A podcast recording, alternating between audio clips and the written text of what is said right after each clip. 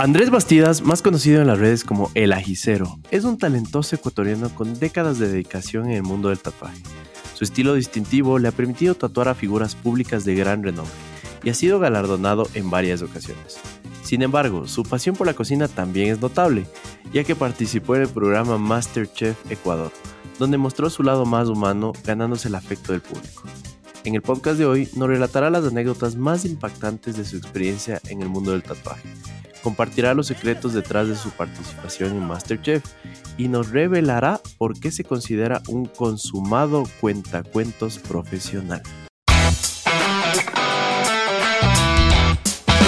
Hola, hola, ¿cómo están? Bienvenidos a un nuevo episodio de Morphy Podcast. Acá Dani y Charlie, como siempre, con un invitado especial. No sé si decir desde las cocinas o desde el escritorio que tiene que ver más con una cama. Con, un estudio, ¿no? Porque el, día, el día de hoy tenemos un invitado que, como, como decíamos, es mucho más curtido que nosotros. No solo por su experiencia en las cocinas, porque es todo un artista. De hecho, es uno de los mejores tatuadores de toda Latinoamérica. Y para mí es un honor poder sentarme con, con este tipazo. Andrés, mejor conocido como el ajicero. Hermano, qué gusto tenerte acá. Andrés, muchísimas gracias, muchísimas gracias. Eh, pues nada, aquí viniendo a ver, oye, eh, me, me, quedé loco con la invitación, súper chévere, como te digo, estuve viendo su trabajo, me pareció súper entretenido. Y pues nada, quiero darme la oportunidad y muchísimas gracias a ustedes también por la invitación. Algo que te quería comentar, eh, eh, Dani, estaba justo Andrés en el ascensor, estaba grabando. Entonces justo se topó con que nuestro ascensor tiene los números pares y se bajó del de impares. Porque... Sí, increíble, ¿no? O sea, entras acá y dices, bueno, este es un juego, ¿no? Te están burlando de mí. Porque me levanto y no había el 8, loco. ¿Dónde está el 8, maldita sea? Y después, eh, y, y, lo que es un inocente, apreté el 9, de hecho. Apreté el número 9 y dije, bueno, me bajo un piso. A veces pasa, ¿no? De la, la, la, gente es supersticiosa, capaz aquí no les gusta el 8. Entonces me bajé en el 9, loco, y no hay gradas, cabrón. No, no. Es más, si es que aquí pasa, quise yo, un incendio en, el 7. Nos cagamos. Se cagaron, ¿no? No, bueno, ustedes no, ustedes son pares. Entonces, como sea, Bueno, la cuestión es que de ahí me bajé al 7, por si acaso se equivocaron solo de número, nada entonces ya, planta baja, paz y ya bueno, ya te encuentro. Sí. Oye, ñaño, ¿y eh, este hábito de filmar, de documentar, de bloguear, desde cuándo nace? Cuéntanos un poquito. Bueno, porque me parece súper chévere que estés haciendo algo que nace hace muchos años, ya muchas personas no lo hacen, pero siento que hay mucha gente que le encanta bloguear y tiene su valor en la sociedad. Oye, eh, yo creo que nace desde, desde mi mala memoria, desde mi mala memoria. Ok. Yo, yo, yo tengo... Eh, journals, ¿cómo se llaman? Eh, sí, journals, sí, Son, diarios. diarios Yo tengo diarios desde que me acuerdo. Eh, empecé ya a, escribir y a grabar. De, hecho, tengo ahí uno. Eh, desde hace 18 años que nació mi hija. Pero antes de eso también, o sea, eso de la videograbación y todo, pues me encantó. Yo, yo era profesor de fotografía. ¡Wow! ¡Qué yo gané un concurso de, aquí nacional de cortometrajes o sea, el, video como comunicación para mí es muy importante. Realmente otra cosa es la pereza, ¿no? Porque ustedes saben, es un trabajo tremendo. Un saludo a nuestro querido editor. Eh, editar todo esto es un dolor de cabeza, ¿no? pero, a mí me parece increíble. De hecho, esta afición me parece... Eh, eh, fue la que me dio el, chance de ir a una de las experiencias más grandes que tuve. Ya les contaré.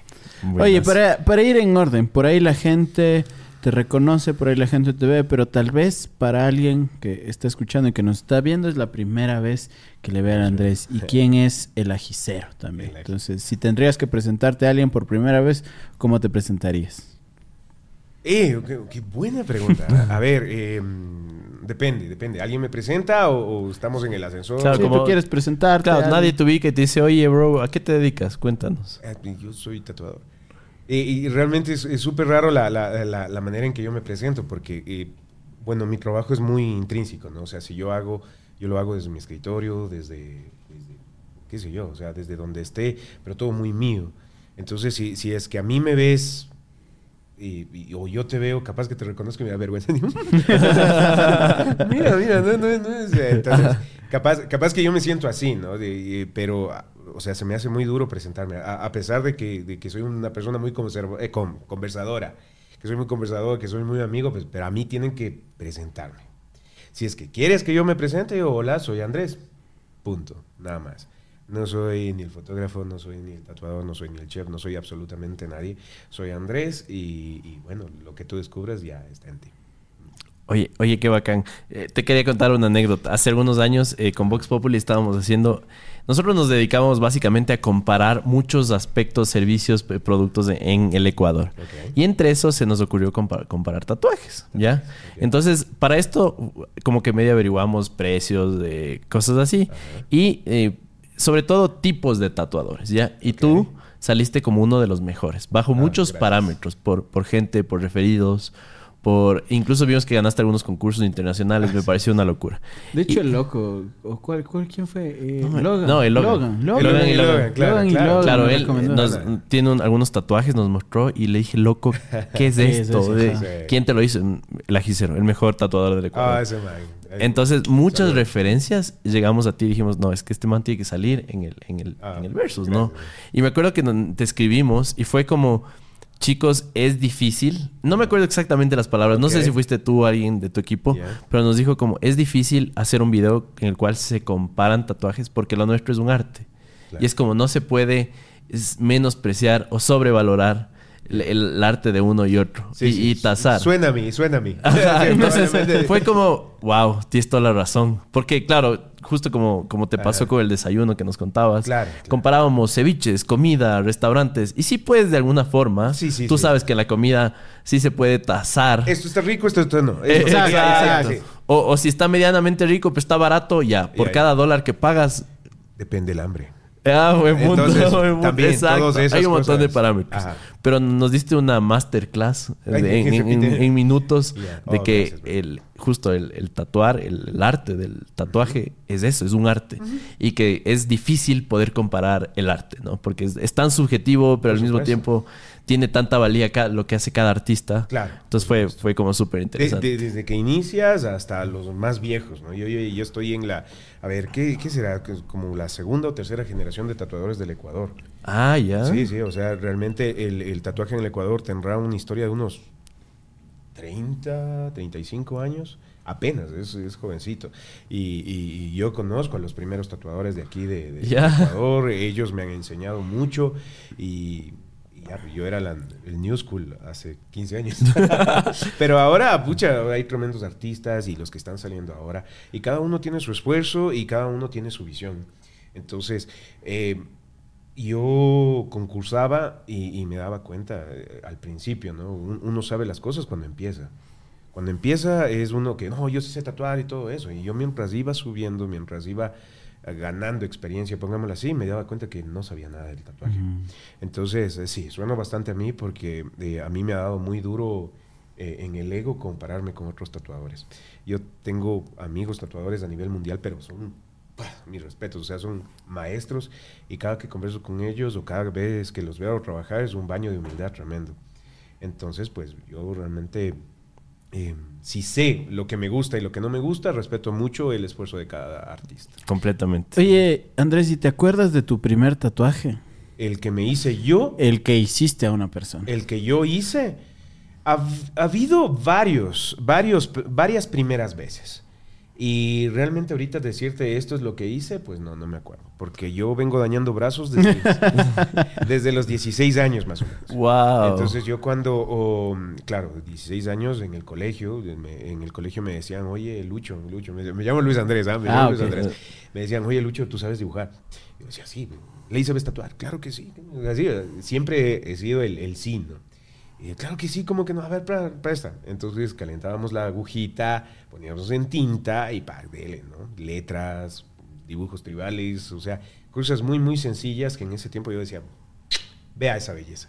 ¿Qué arte que hay ahí?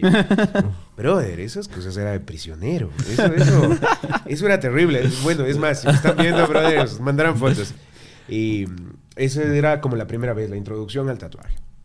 Después, a, mis 18, 19 años, me compré mi primera máquina de tatuar.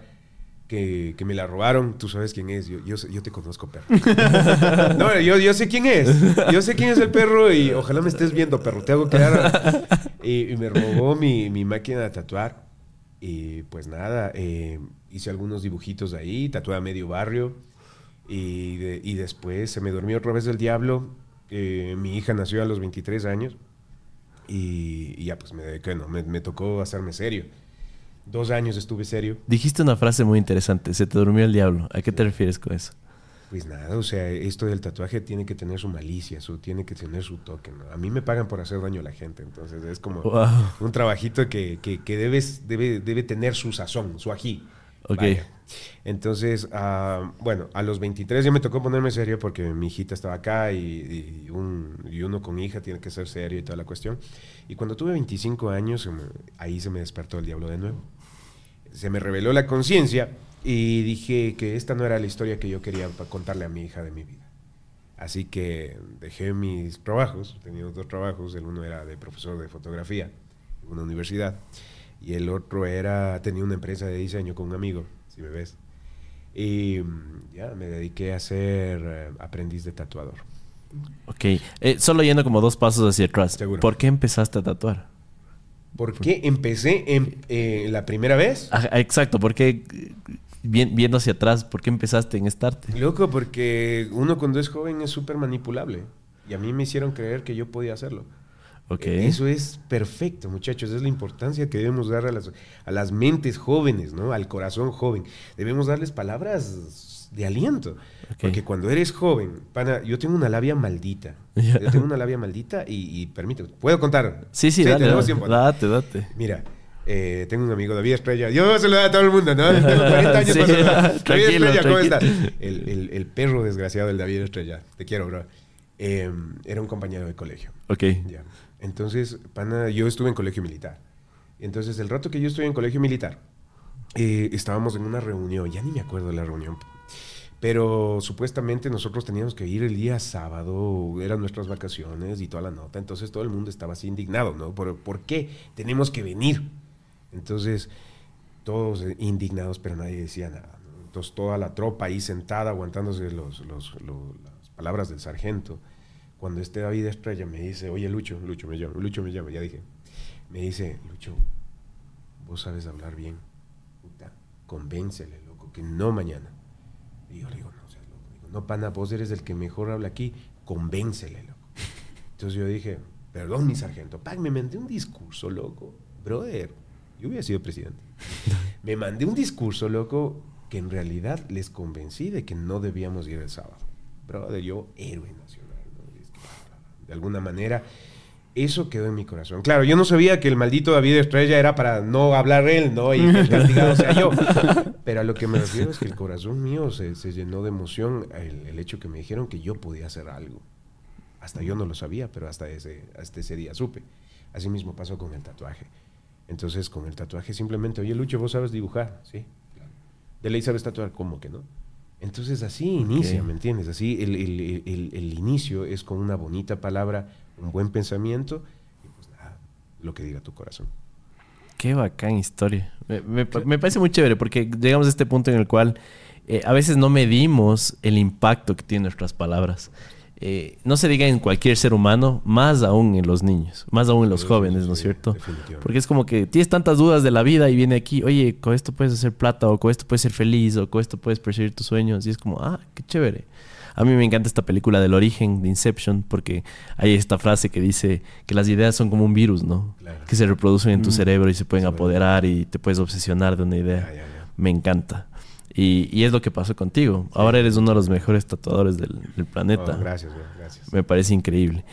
No sé si nos puedes seguir contando la línea del tiempo. Regresa el diablo a ti. A ver, son 25 años. A los 25 años, a los 25 años decido nace, tu, nace tu hijita, vuelve, vuelve el diablo, botas todo. ¿Qué es lo que pasa después? Y, después digo simplemente, muchachos, o sea, de, eh, esto no es vida, esta no es la historia que yo quiero contarle a mi hija.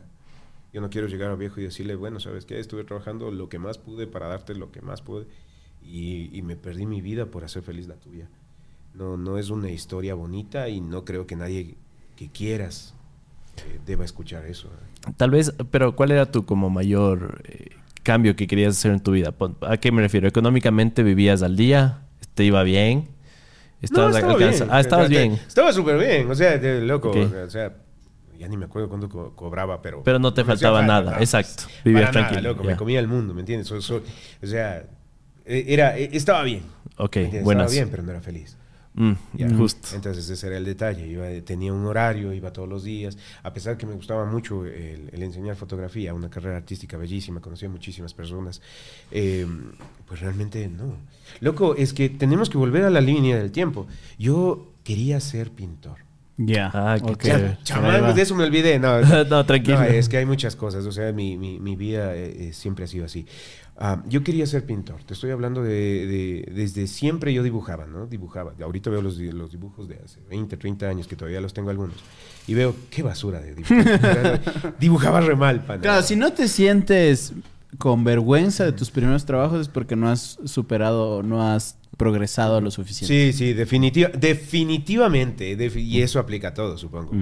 Bueno, la cuestión es que, em, bueno, a los 13 años le digo, ma, viejita linda, hermosa, le digo, te quiero ser, quiero ser pintor.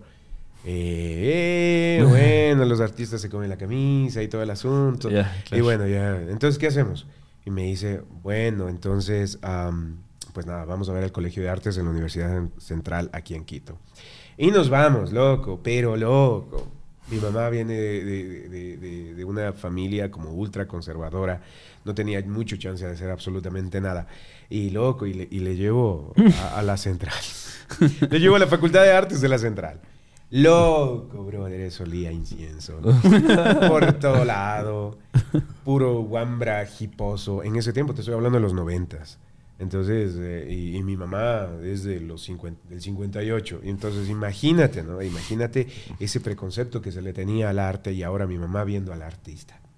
Entonces, no, a mi mamá dijo, no, mi hijo no se daña porque no se daña, porque no se daña, así que te meto a colegio militar. Entonces, uff, fue difícil. Eh, estuve, eh, estuve con, con, este artista reprimido por 12 años más. Entonces, a los 12 años dije, ya no más. Oye, pero Entiendo, vas a la academia militar, te gradúas, siempre seguiste dibujando porque es algo que no te podían prohibir, pero llega el momento en que ya tienes que decidir qué vas a hacer a futuro, entiendo, al salir del colegio. Sí, sí. ¿Cuál fue tu decisión ahí? ¿Qué fue lo que estudiaste? ¿Qué fue lo que hiciste? Muy buena pregunta. O sea, porque hay un factor súper grande. Mm, tomemos en cuenta algo. A veces no entendemos mucho nuestros papás, pero nuestros papás, la mayoría de veces, hacen las cosas que mejor pueden con lo que tienen. Entonces, mi papá fue migrante. Si me estás viendo, Yamil, hijo de todas, le tocó migrar por todo el problema que hubo en el 92. Bueno, fechas no me recuerdo. Y estuvo como cuatro o cinco años allá. Cuando estuvo allá, a él le fue bien porque era su sueño, es un gran trabajador, es un gran hombre. Y, y decidieron entre mi papá y mi mamá que sería una buena experiencia que yo vaya para Estados Unidos viví un año en Estados Unidos. La cuestión es que eh, de familia humilde, no, pues es que vaya de vacaciones, me tocó trabajar, pasé duros momentos, me tocó repetir el, el, último año de colegio, me jalé el último año, nunca me había jalado un año y me jalé el último año de colegio.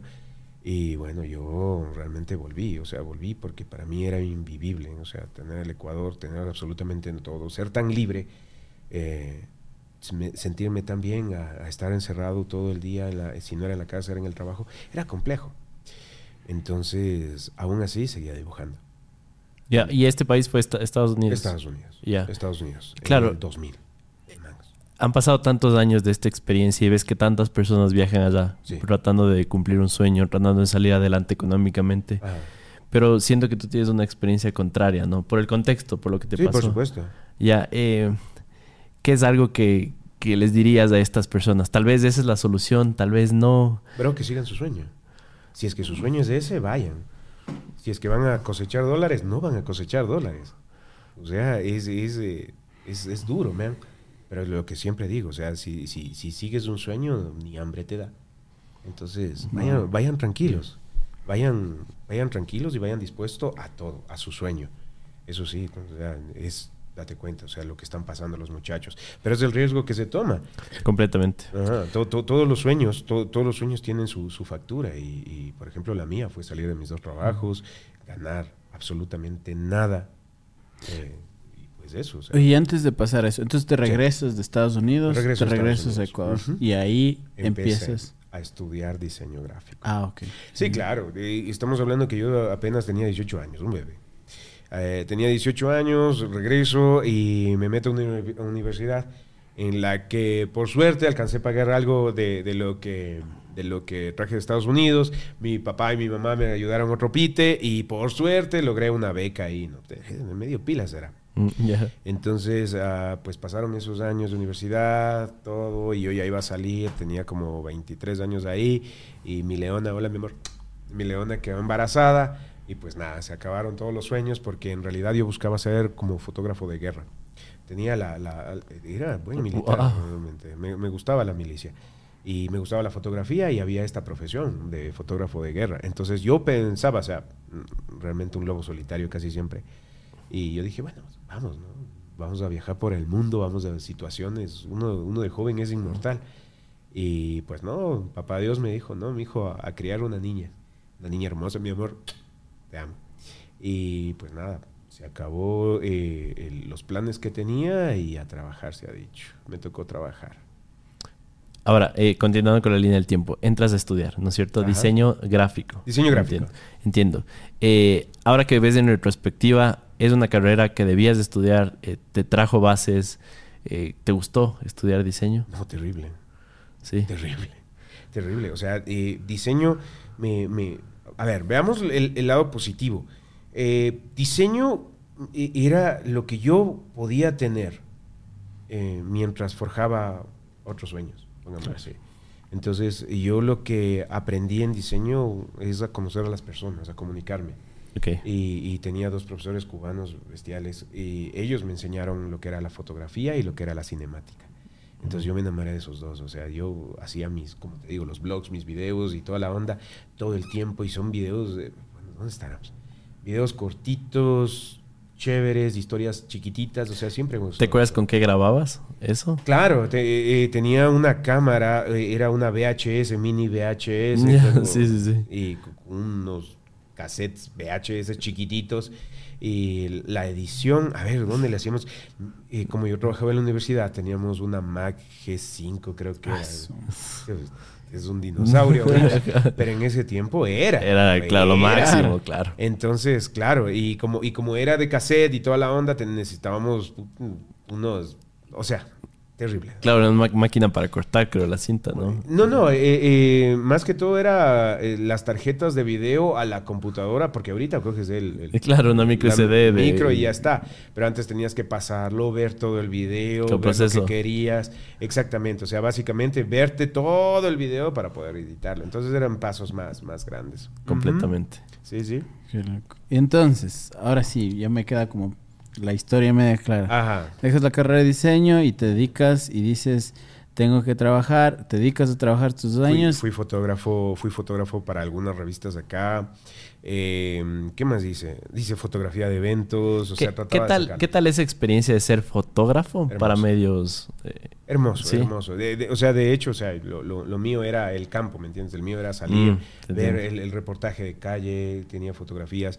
De hecho, eh, cuando votaron a Lucio Gutiérrez, yo agarré mi, mi, mi, cámara de 3 megapíxeles, muchachos. 3 megapíxeles. Y, me fui para el centro. tengo unas fotografías hermosas de la caída de Gutiérrez. Y, pues nada, o sea, yo lo mío era la, fotografía de guerra, ¿no? Y, sí, era lo más cercano. Y creo que esa experiencia fue lo más cercano, fue lo más cercano. Y era bestial porque todo el centro estaba cerrado. Eh, pucha mangos, o sea, lanzaban gases, lacrimógenos antes sin miedo. ahorita sí le tienen un poquito más de control, aunque asusta cuando le mandan. Pero antes, y a lo menos en, el tiempo de Gutiérrez, fue, fue fuerte la, represión militar eh, justo el día que, le votaron. Eh, pues...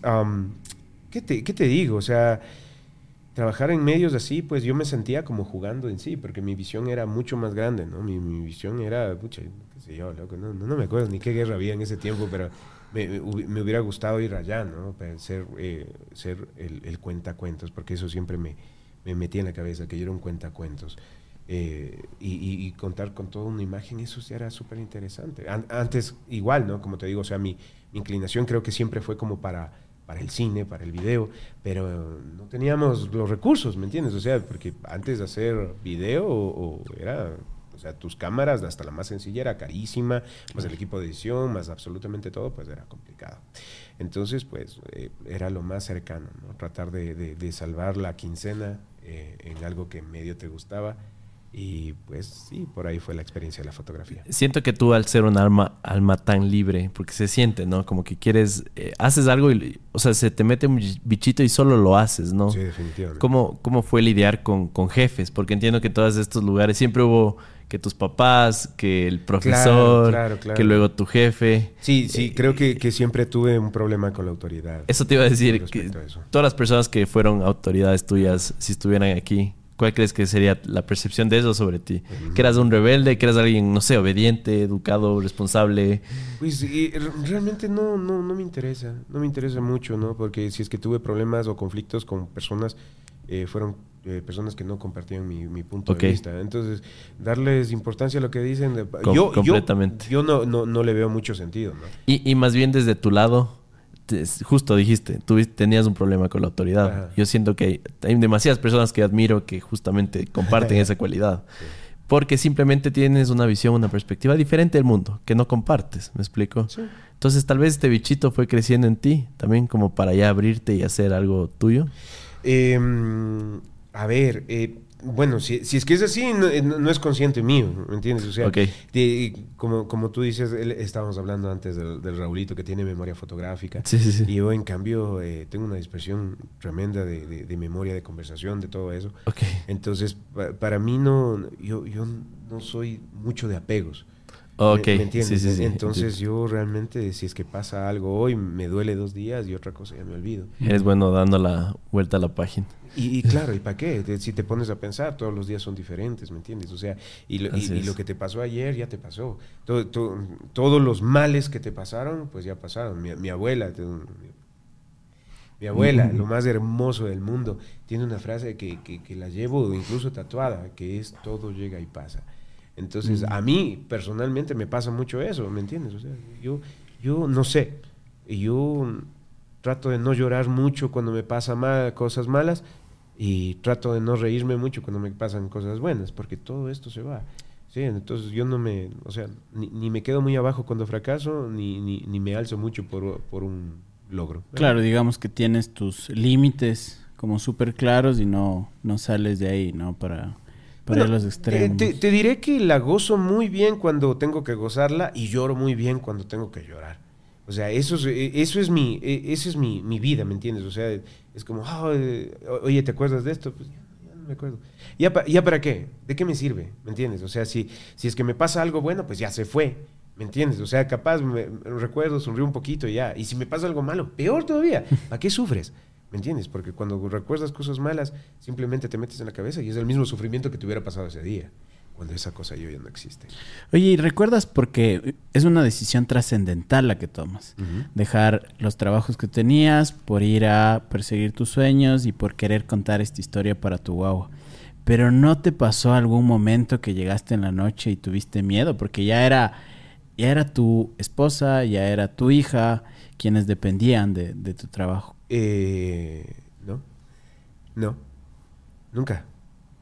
O sea, nunca tuve miedo de, lo que decidí. A ver, miedo, ¿cuándo tuve miedo? No, es que no, no soy, mm, no, no soy un tipo con miedo, ¿me entiendes? O sea, no, ¿para qué? ¿Me entiendes? es como loco, si, si Dios no quiera, ¿no? Me, me, encantaría seguir tatuando lo que más pueda, pero a mí siempre me preguntan, oye, ¿y qué vas a hacer cuando no tatúes? Pues alguna cosa voy a hacer, ¿me entiendes? hago miles de cosas, soy, soy capaz de hacer todo, soy capaz de ser el dueño del mundo si quiero. Entonces, ¿qué? Me pongo a hacer música, me pongo a escribir, me pongo a contar cuentos, ¿me, entiendes? O sea, no tengo ningún problema. El, el, el, el, el miedo, creo, que, que podría surgir es cuando te existe duda, pero si en ese tiempo, si yo me sentía mal con mi trabajo y, yo sabía que quería lo mejor para mi hija y lo mejor para mi hija era un buen ejemplo, entonces no hubo ninguna duda. Solo supe que, solo supe que iba a ser tatuador. Oye, y vas entonces a un estudio. ¿Ya le conocías a la persona? ¿Cómo fue que encuentras ese primer trabajo? Tenía un amigo, Oscar, él, ya le había tatuado, le había dañado la espalda. Y Oscar, que me quiere mucho y me tiene mucha fe, me dice, oye, mi amigo tiene un estudio de tatuaje, se, llama, se llamaba así, el Art Tattoo, que era famosísimo hace 16 años que llevo tatuando. Y dice, loco, y quiere un tatuador, ¿tú sabes tatuar? Pues claro, es como, no. Obvio, pues. ¿Qué pasa? ¿Qué pasa, Entonces, eh, fui para allá y, el Santiago Terán, el dueño del Art Tattoo, una persona muy inteligente. Me negrió tres años bien negreados, pero aprendí muchísimo. El, el Santi Terán me dijo, ya, chévere, ¿sabes tatuar? Chéverazo, tatúale al Oscar. Y yo, ¿cómo no, hijo de puta? Viendo, ¿y ahora qué pasa? O sea, yo sabía tatuar eh, empíricamente, ¿no? Nunca, nunca así como, como profesional, ni, no, de. No hagan eso en sus casas. No hagan eso en sus casas. Y, me puse a tatuar y le hice un dibujo más o menos, pero yo no, así nariz alzada nomás, diciendo como, miren ese tatuaje, ve, arte. Loco, cuando me di cuenta, el nuevo tatuaje, terrible. De hecho, ah, bueno, les voy a contar. Yo, de, de, de hecho, le mentí al Santi Terán, Santi, te quiero un montón le mentí al Santi Terán y, y, yo, como fui para Estados Unidos, yo me fui a una convención de tatuajes allá y tomé fotos de los trabajos de otros, de otros artistas. Y yo todavía, no, mira, esto hice yo, esto hice yo. Fue un mentiroso, no me crean a mí. La mitad de este, de, de, de, ¿qué, es esto? podcast, podcast, podcast, Yo estoy tan, tan viejo, man. La mitad de, iba a decir casting. La mitad de este, post, de, este podcast no lo creo. Entonces, eh, me voy con las fotos y le digo, loco, eso hice yo. Claro, loco, el mentiroso cae más rápido que el ladrón. Hago el primer dibujo, parecía un chivo esa cosa. Horrible, era un duende y parecía un chivo. Y entonces eh, me, dijo el Santiterán, me dijo, mm, ya, no estás para tatuador, pero estás para aprendiz. ¿Quieres? De uno. De uno. Y me hizo convencerle al desgraciado, te quiero. Me hizo, me, me hizo convencerle, yo le venía todos los días y le decía, loco, enseña me decía, a ver, ¿qué das? Yo le, no, no, me, pedía una, me pedía como dos mil dólares como garantía, no me acuerdo ya. Bueno, me pedía una garantía, vaya, para enseñarme a tatuar. Porque obviamente, o sea, no iba a enseñar la profesión de, que le costó su vida a alguien que no conocía. Pero yo no tenía plata. Lo, que lo único que tenía era mi trabajo. Puta, y ahí sí me bajé el calzón durazo, loco. Yo diseñador, pero era bueno para las páginas web, bueno para los videos y toda la nota. Yo te hago la página web, yo te hago bla, bla, bla, bla. Y este desgraciado no me, no, no me agarraba de, de, aprendiz. Hasta que un día dije, pana, ya no tengo nada más que ofrecer. Y me fui como el chavo, ¿no? y, y, de pronto el, el, el Santi me dijo, ya, loco, bueno, ven acá, paz, quédate. Va, va, va, estas son las notas. Entonces él creo que confió mucho en mí. Eh, me enseñó un montón de cosas, me enseñó también el Guillo Barros que trabajaba allá, también tremendo tatuador. Y pues nada, de poquito en poquito y durante tres años estuve muy feliz lavando baños y muy feliz dibujando todo el día porque gracias a Dios no había internet, brother, dibujaba todo el día. Ahora me ves así con este dedo musculoso dándole al TikTok y, es terrible, pero en ese tiempo fue un, un periodo de aprendizaje hermoso porque realmente no había día que yo no iba feliz a mi trabajo. Siento que eso se ha perdido muchísimo. He escuchado tantas historias de éxito en la cual la gente, a ver, como que reconocemos líderes de la industria, gente que le está rompiendo. Y, siento que antes era más común estar dispuesto a estar solo cerca de estas personas para aprender. Para, sí, siento que, no sé, solo es un sentimiento. La, la generación actual como que ha perdido un poco eso, ¿no? Como que ya siento que piensan que es más fácil de lo que, de lo que parece. Porque también era el, el tema del conocimiento.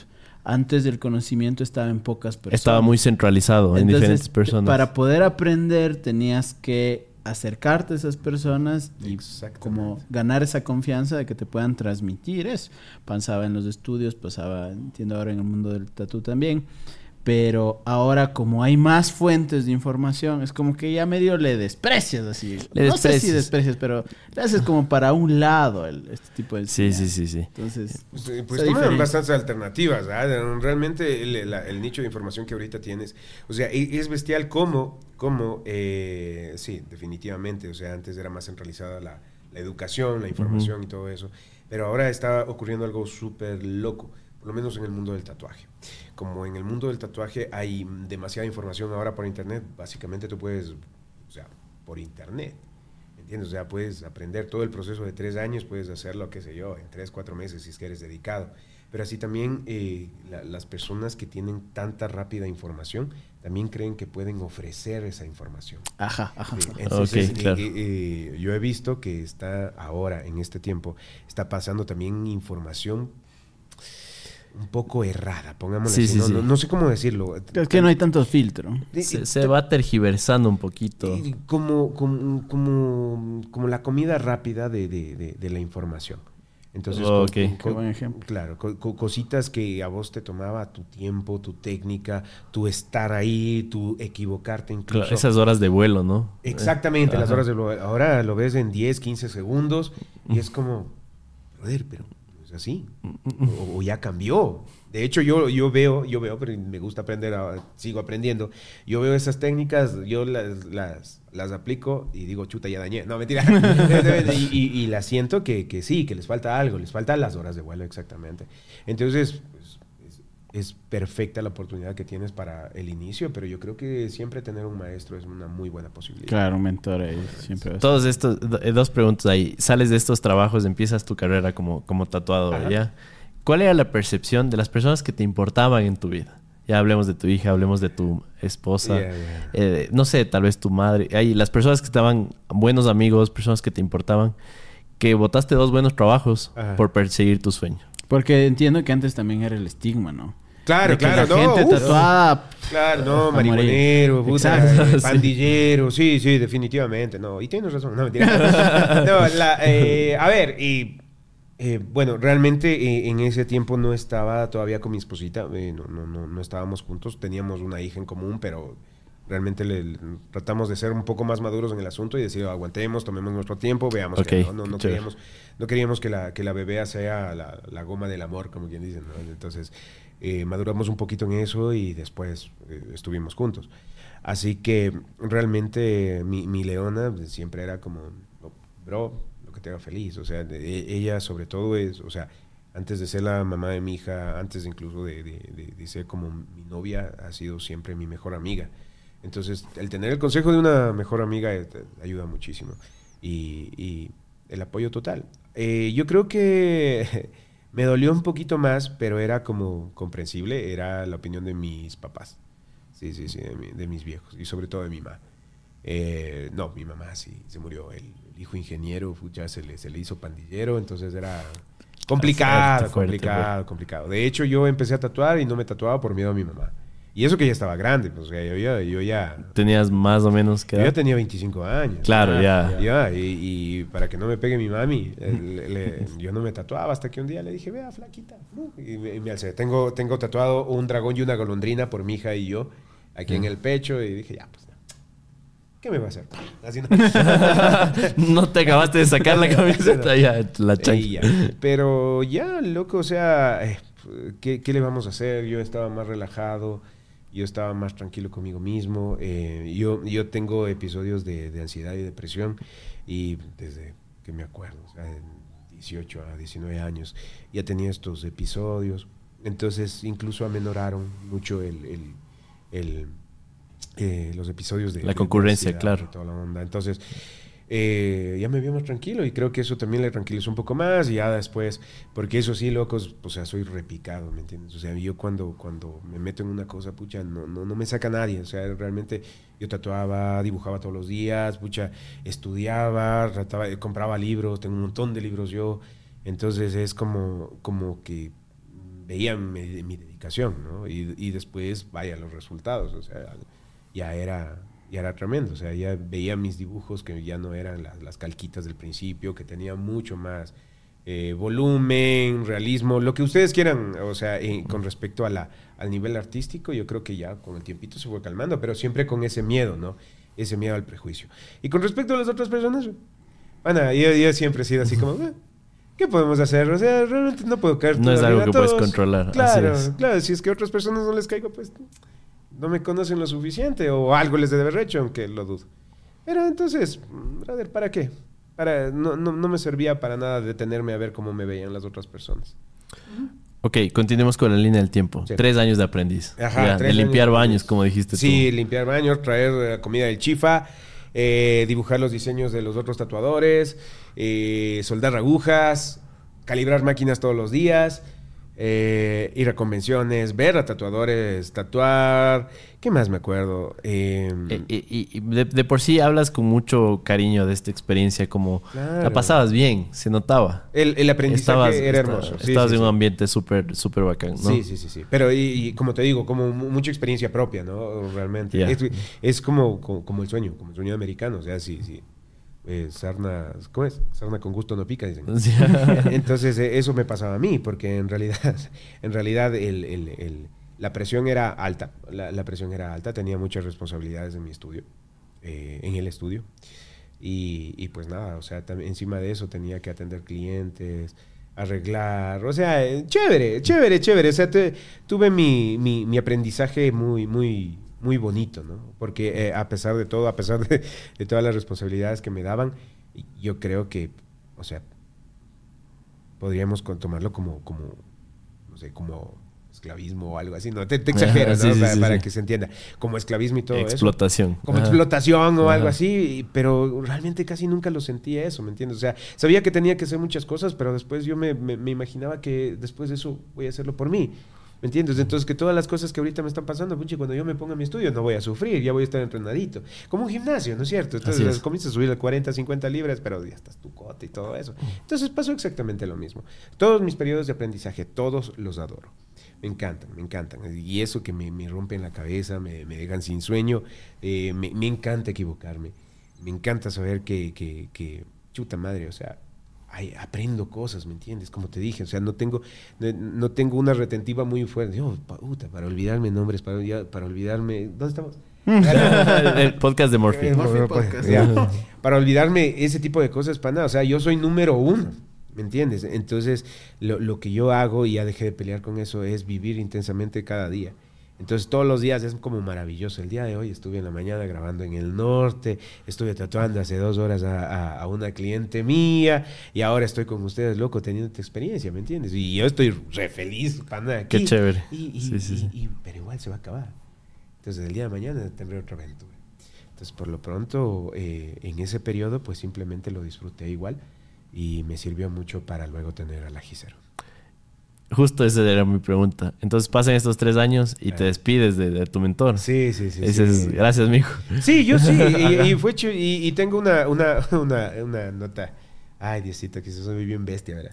Es que esas preguntas eran como, claro, ¿no? Te acabas un periodo largo de tu vida y toda la nota, ¿no? Y, yo era, yo le dije al, al, Santi, le digo, oye, me voy a quedar dos años de que dos años de aprendizaje era nuestro, nuestro convenio. Eh, más de un año más para yo, yo, yo, cacho el esfuerzo también que hizo, entonces trabajemos un añito más. Y al tercer año yo me voy. Pasaban los tiempos, pasa el tiempo y bueno, faltó un mes nomás, oye, gracias, ¿no? Ya me voy. Y el Santi estaba así como muy triste, enojado también, imagínate, también se te va alguien tu mano derecha y todo el asunto, ¿no? Me, me imagino. Y, y, me dijo, loco, ¿no te da pena irte? Y yo le dije, no, y el man llorando, ¿no? Toda la escena. Destruido, el man. Y yo le dije, no, no, no. No, y no era por mala nota, era por mi sinceridad, ¿me entiendes? Era sincero, loco, si me diera pena no me fuera, le digo.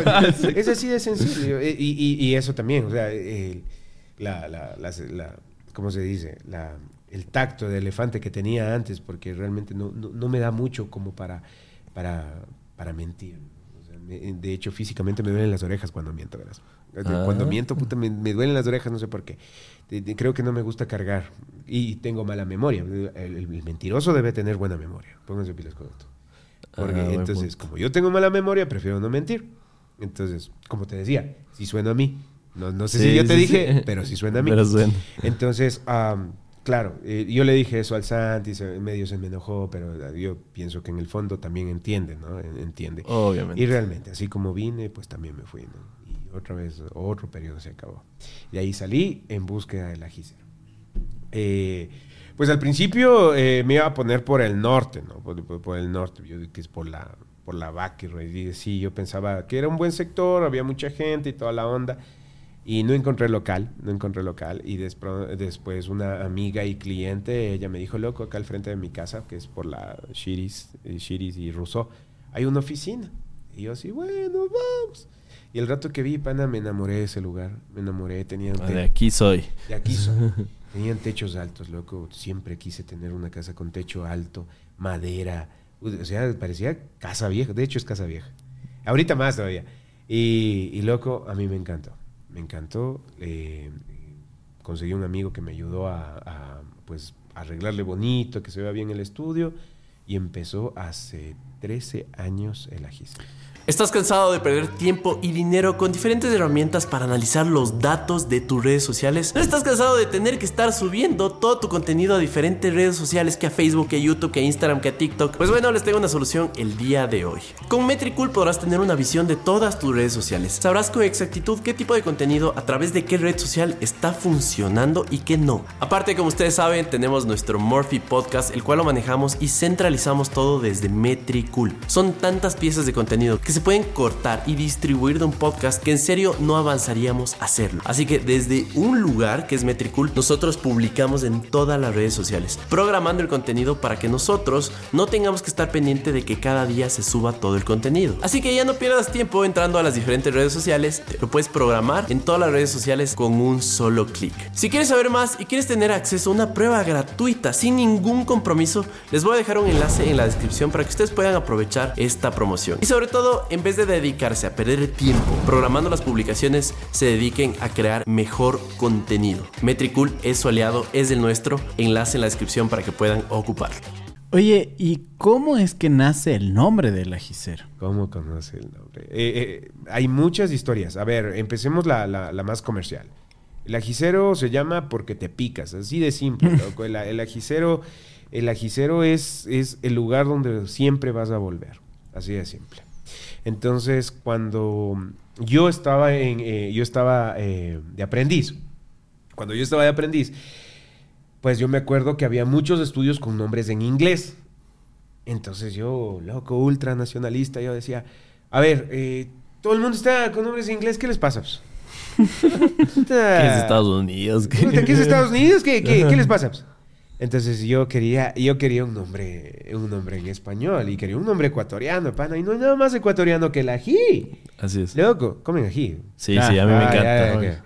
Entonces, loco, no había nada más ecuatoriano que el ají. Entonces, cuando, cuando yo dije, pucha, por ahí va el asunto, ¿no? A ver, ¿qué es el ají? Pucha, el ají es picante, el ají es sabroso. El, el ají, puta, lo comes y y te pica y te duele, y hay más le pones, ¿no? O sea, estás así, moqueando, y vos, puta, qué rico, vas y te pones de nuevo. O sea, es, es, es ilógico, loco. Sí, sí, sí, es contraintuitivo, ¿no? Eso, eso. Masoquista. contra todo tu, tu sentido de conservación, te pones ají. Entonces yo dije, brother, el tatuaje es exactamente lo mismo. Vos te sientas ahí, va un degenerado, te clava una aguja durante una, dos, tres horas puta, ay, qué lindo. Y regresas por otro. Y te picas y regresas por otro. Entonces yo dije, pana. Qué gran analogía. El ajicero. Donde las cosas picantes van. Donde vos te picas y te pico. Y vuelves por más. Por picado. El ajicero. E, es que es perfecto, es un gran nombre. Porque habla por sí solo si es que tienes algo de contexto y encuentras esta oficina, ya tenías el nombre, fue simultáneo. Claro, no, no, yo, yo, lo, yo soñaba eso un año atrás. Ah, Acuérdate que dos años yo estuve con, mi gran amigo el Santiago y, en el Art Y yo ya, o sea, el tercer año, pues yo ya tenía que ponerme visionario. Entonces, incluso el, el, ajicero al principio era el ajicero estudio nomás, porque yo me dedicaba a páginas web, a diseño gráfico. Y ok, así es. tenía seis clientes, creo. Entonces, nada. Pero ya cuando salí, pana, y al principio era duro, man, porque, o sea, ya, ¿qué Facebook? ¿Qué, qué Instagram? ¿Qué nada, loco? Volanteando, volanteando. Y cuando había las, ¿cómo se llama? 13 años, había todavía las, eh, las corridas. ¿Qué hora? ¿Qué? Buen brazo. ¿Qué edad tiene? 31. 31. 30. 31, 30, menos 13, bla, bla. No sé si se acuerdan ustedes, había las fiestas en la, en la Plaza de Toros. Es que yo no he estado aquí. ¿Vos de dónde eres? Usted de Riobamba. De Riobamba. Guambras, unas fiestas que se unas fiestas que se armaba loco afuera de la plaza de toros. o sea, como fiesta de pueblo. ¿Qué es lo que recuerdas de esas fiestas? De Brother, loco, puta, todo el mundo estaba Pluto ahí. Habían las chivas, las chivas, ahorita las chivas son chuta, o sea, eh, civilizadas. En mi tiempo, en mi tiempo la gente, la gente se caía, loco, había muertos. Literal, había muertos en las chivas, loco. Era, era bestial, era... Era la, pureza del quiteño más puro de, ese tiempo. De ahí encontrabas todo tipo pero es que era hermoso, loco. cerraban toda la Tomás de Berlanga y, se armaba la chupifiesta ahí, todo pana, y vos veías la mezcla de cultura tremenda, porque venían centro, norte, sur, de todo lado venían solamente a armar la fiesta en esa, en esa vía, loco, y todo el mundo, ¿no? Puta, unas guapas, unos feos, venía todo el mundo y se armaba la fiesta. Entonces yo lo que hacía era aprovechar, sacaba mis volantes, volantes, loco. Volantes, digo, ¿cómo está? Lajicero. ¿Cómo está? ¿A usted le gustan los tatuajes? ¿Pa? Doblabas ahí el volante, le ponías al borracho. listo, Entonces, e, e, ese era tú, más tú a tú. Era el, la publicidad del lajicero. Entonces pasé por, por muchos periodos bien, bien como cavernicolescos, ¿no? De, claro, claro. De, publicidad y todo eso. Uh, te regalaba yo los tatuajes. y yo, yo comencé a tatuar y comenzó, eh, comencé a hacerme nombre por mis panas de, la liga. Eh, era, era yo tatuador, buscaránme en, YouTube eh, tatuajes de la liga Lajicero. De, de pronto tenía un montón de panas de la liga tatuándose conmigo y se hizo boca y había un programa que se llamaba Eso es Liga, hace mil años y que es que yo soy el tatuador oficial del equipo. yo, bueno, ya vas. ya dicen. Venga, bueno, Pero tú eres de la liga, sí. ¿Qué? Tú eres de la liga. Me gusta el fútbol y si me gusta, me gusta el Aucas. sí, sí, sí. Yo soy Auquitas Corazón. Desde, desde, siempre y no sé por qué. No me sé un, un jugador. Bueno, la cuestión es que venían los Wambras, se, tatuaban y se tatuaban cosas chéveres así de la liga. Puta, yo también embalado, ¿no? O sea, y yo dibujaba cada rato y en ese tiempo yo era como, o sea, pucha a mí me encantaba tatuar, no me importaba ganar mucho, entonces yo no cobraba casi nada y dale, tatúa todo el día. Pero eso se hizo mucha bulla y vinieron los de Eso es Liga y me hicieron una entrevista. Y de ahí, loco, comenzó a hacerse bullita, comenzó a hacerse bolita y, y de pronto ya tenía clientes de todo lado, tatuaba todos los días. Cuando, y, eran muy buenos precios en ese tiempo. Pues, o sea, eran tan buenos precios que yo tenía citas en tres, cuatro meses. O sea, era como, pucha, pasaba demasiado, demasiado ocupado. Claro, pero es que pues, buen producto y a precio de gallina, puta. Eso te iba a decir. Claro, porque ya viendo, viendo hacia atrás en este periodo, como con, con el tasando como un valor artístico. ¿Qué tal, qué tan orgulloso estás de los tatuajes que hiciste en esa época? Siempre he estado orgulloso de mis tatuajes. Perfecto. Loco, no hay, no hay un tatuaje, incluso cuando yo hice 16 años, que no he dicho, eh, a belleza. O sea, siempre, siempre, eso sí, loco. O sea, eh, lo que pasa es que en mi pensamiento, como, como, como mi mente, ¿no? Eh, pues trabaja, es como que siempre doy mis tatuajes como que fueran para mí. O sea, ni siquiera pienso en vos. O sea, vos eres mi cliente y yo no pienso en vos. Yo pienso para mí. Ay, qué bien. Sí, claro, sí. Pero es, podrías, podrías, decir que es un poquito egoísta, pero al mismo tiempo es este egoísmo que hace que sea que tenga tanto valor, me explico. Porque es como que fuera para ti, claro, literal. Claro, me parece perfecto. ¿Qué es que vos no me caigas y hago para vos? No, pues, sí. claro, o sea, si vos no me caes y hago para vos, estás jodido. Va a salir como a la gana, ¿me entiendes? Pero, y, pero me pagas bien, pongámoslo así.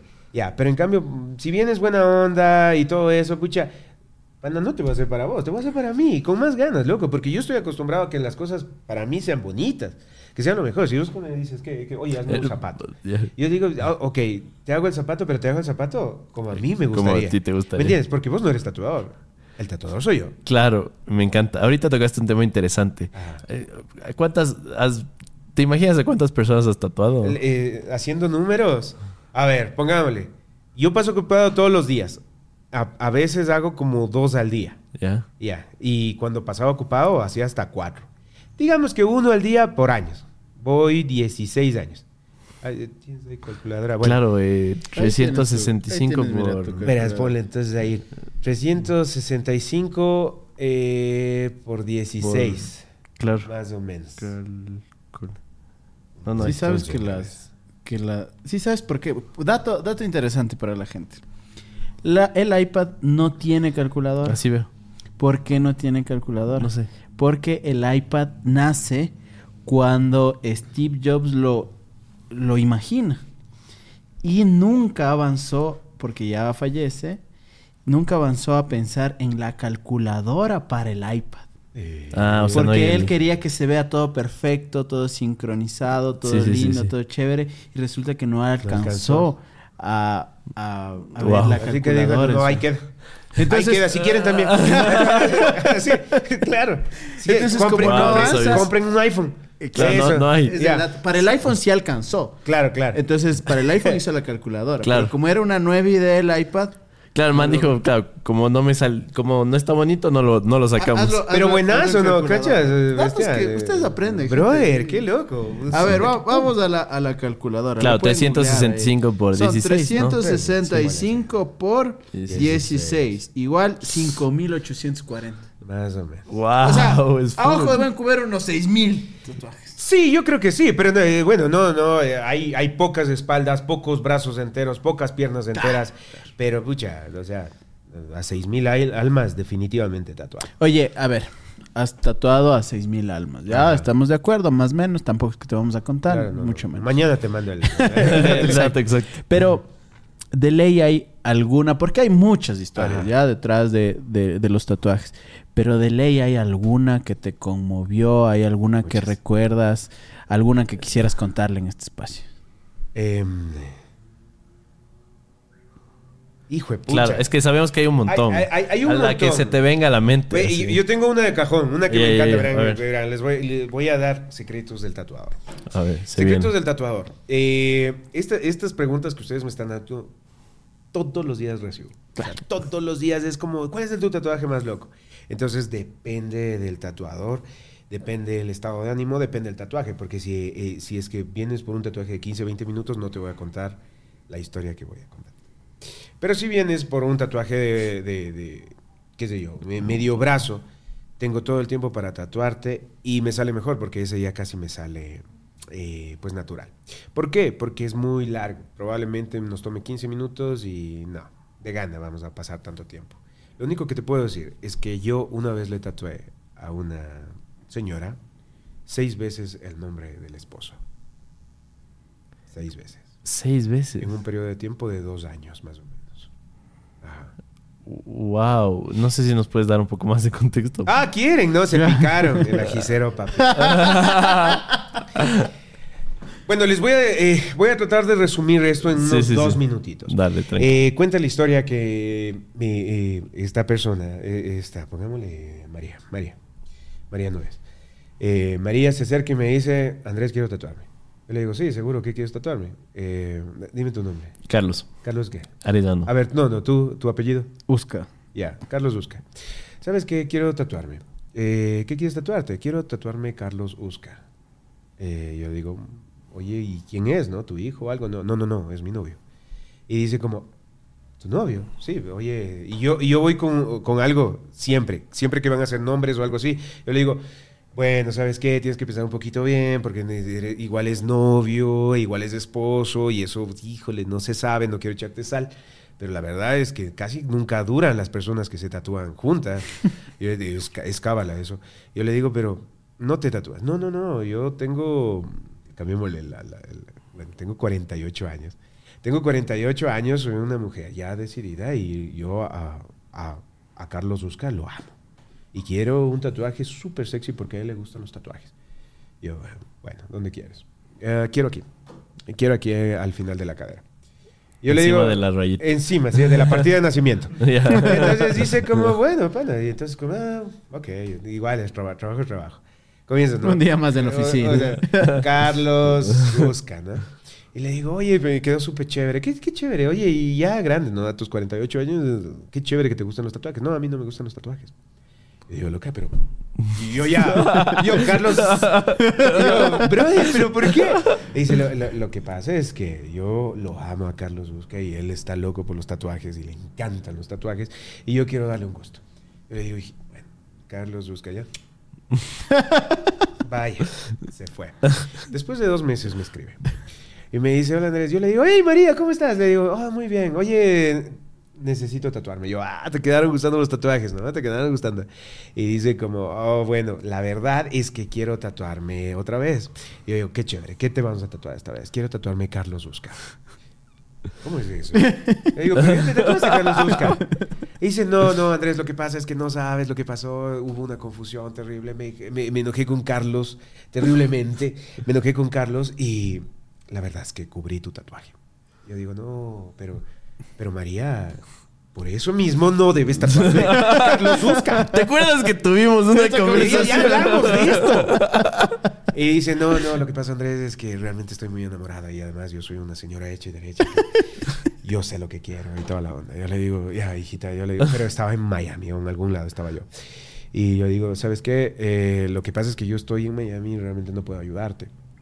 Entonces, lo que vamos a hacer es que vas a hablar con Hugo, uno de mis, de, mis tatuadores, gran tatuador, y, y, él te va a ayudar. Bueno, pasó.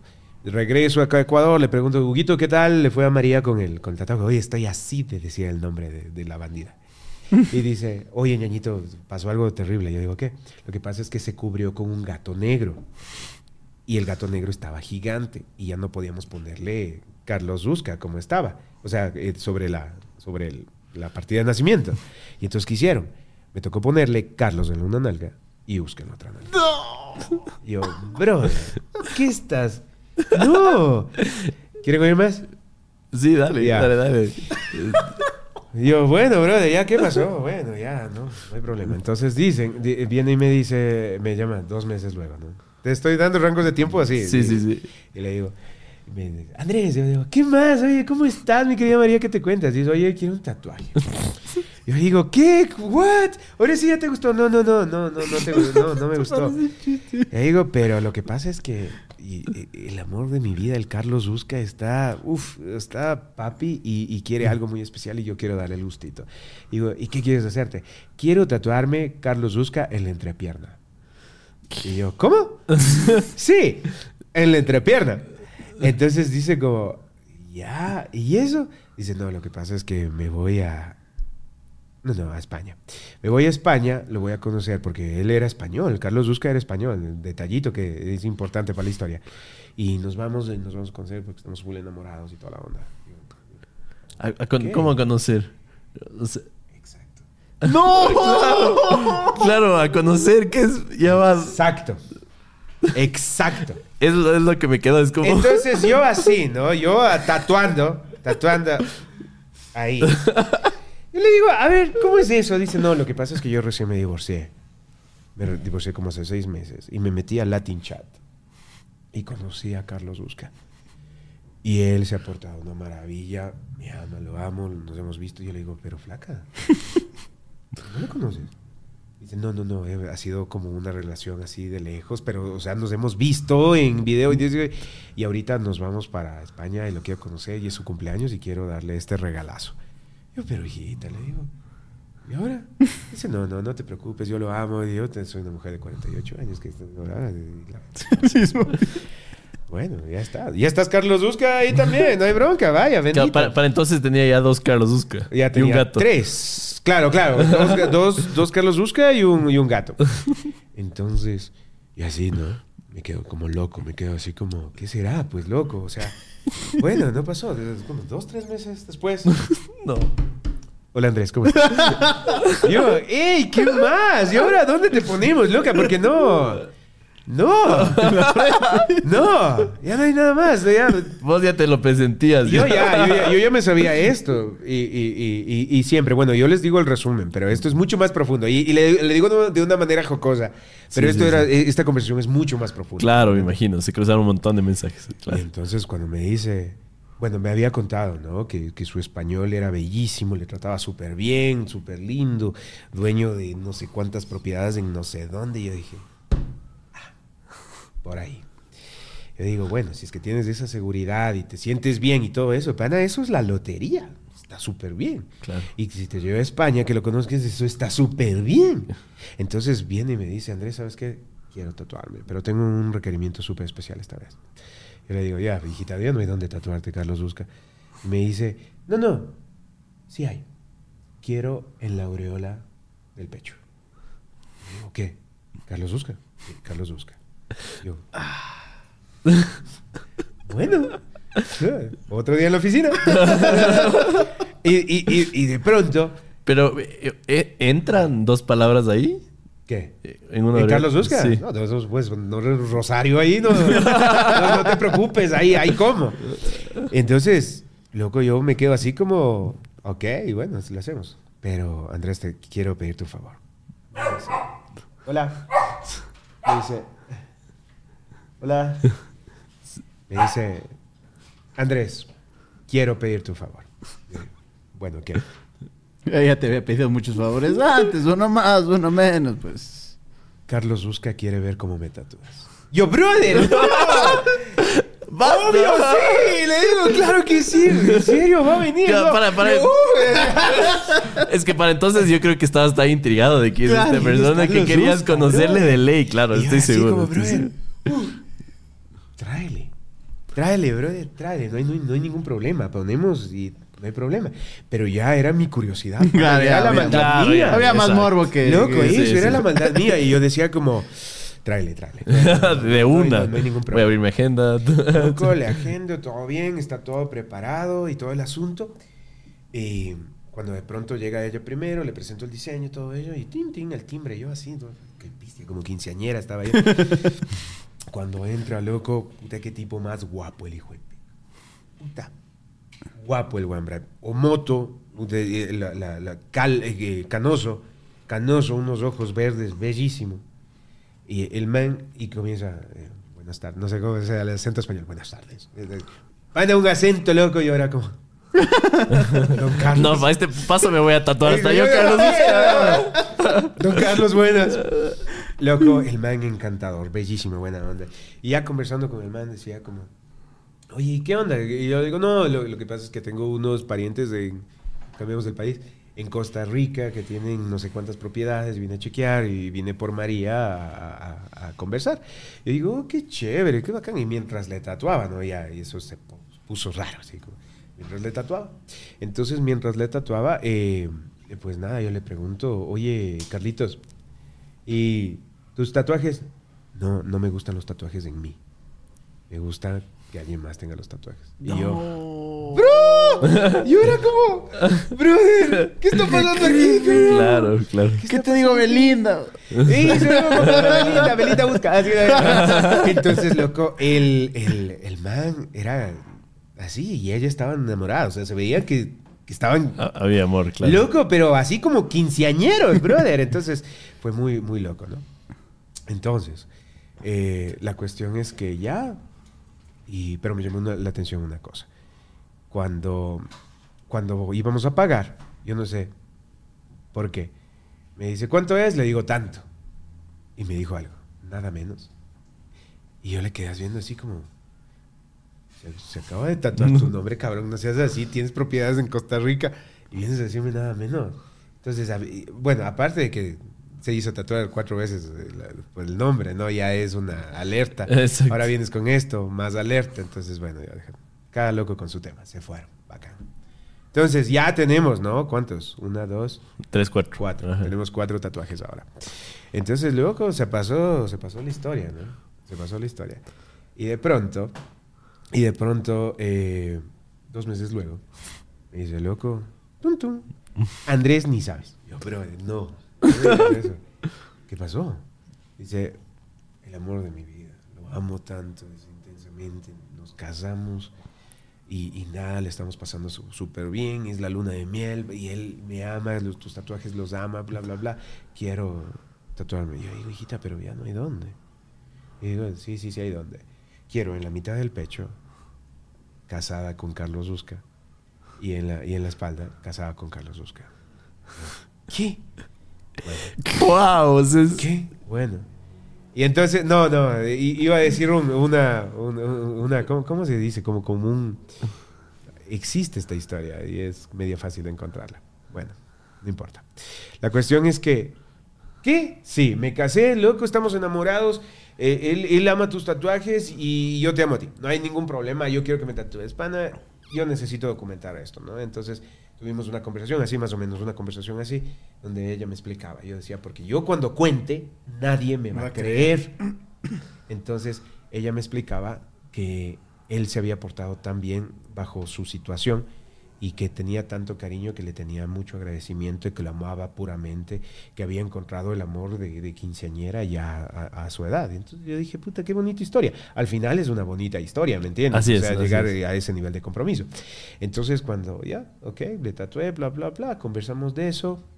Eh, María me explicó todo. María, tú sabes quién eres. Ya. Eh, entonces, loco, se acabó.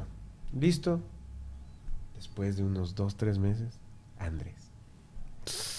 Yo, ¿qué más? Pero hijita, ya no hay dónde. Pues como el de Toy Story, ¿no? Carlos Rusca. Y, y, me dice, Andrés, quiero taparme los tatuajes. No. No molestes. Y todo esto pasó en el periodo de ¿cuánto tiempo? Dos, tres años más. Dos años, dos años y medio más o menos. Igual, no es nada. No es nada. O sea, no. ¿Seguimos? Sí, sí, dale. Ya, me dejaste picado. Picado, eso. Andrés, eh, quiero borrarme los tatuajes. Le digo, oye, María, ¿pero qué pasó? Le digo, o sea, no que tan enamorada y todo eso, no, no, necesito contarte.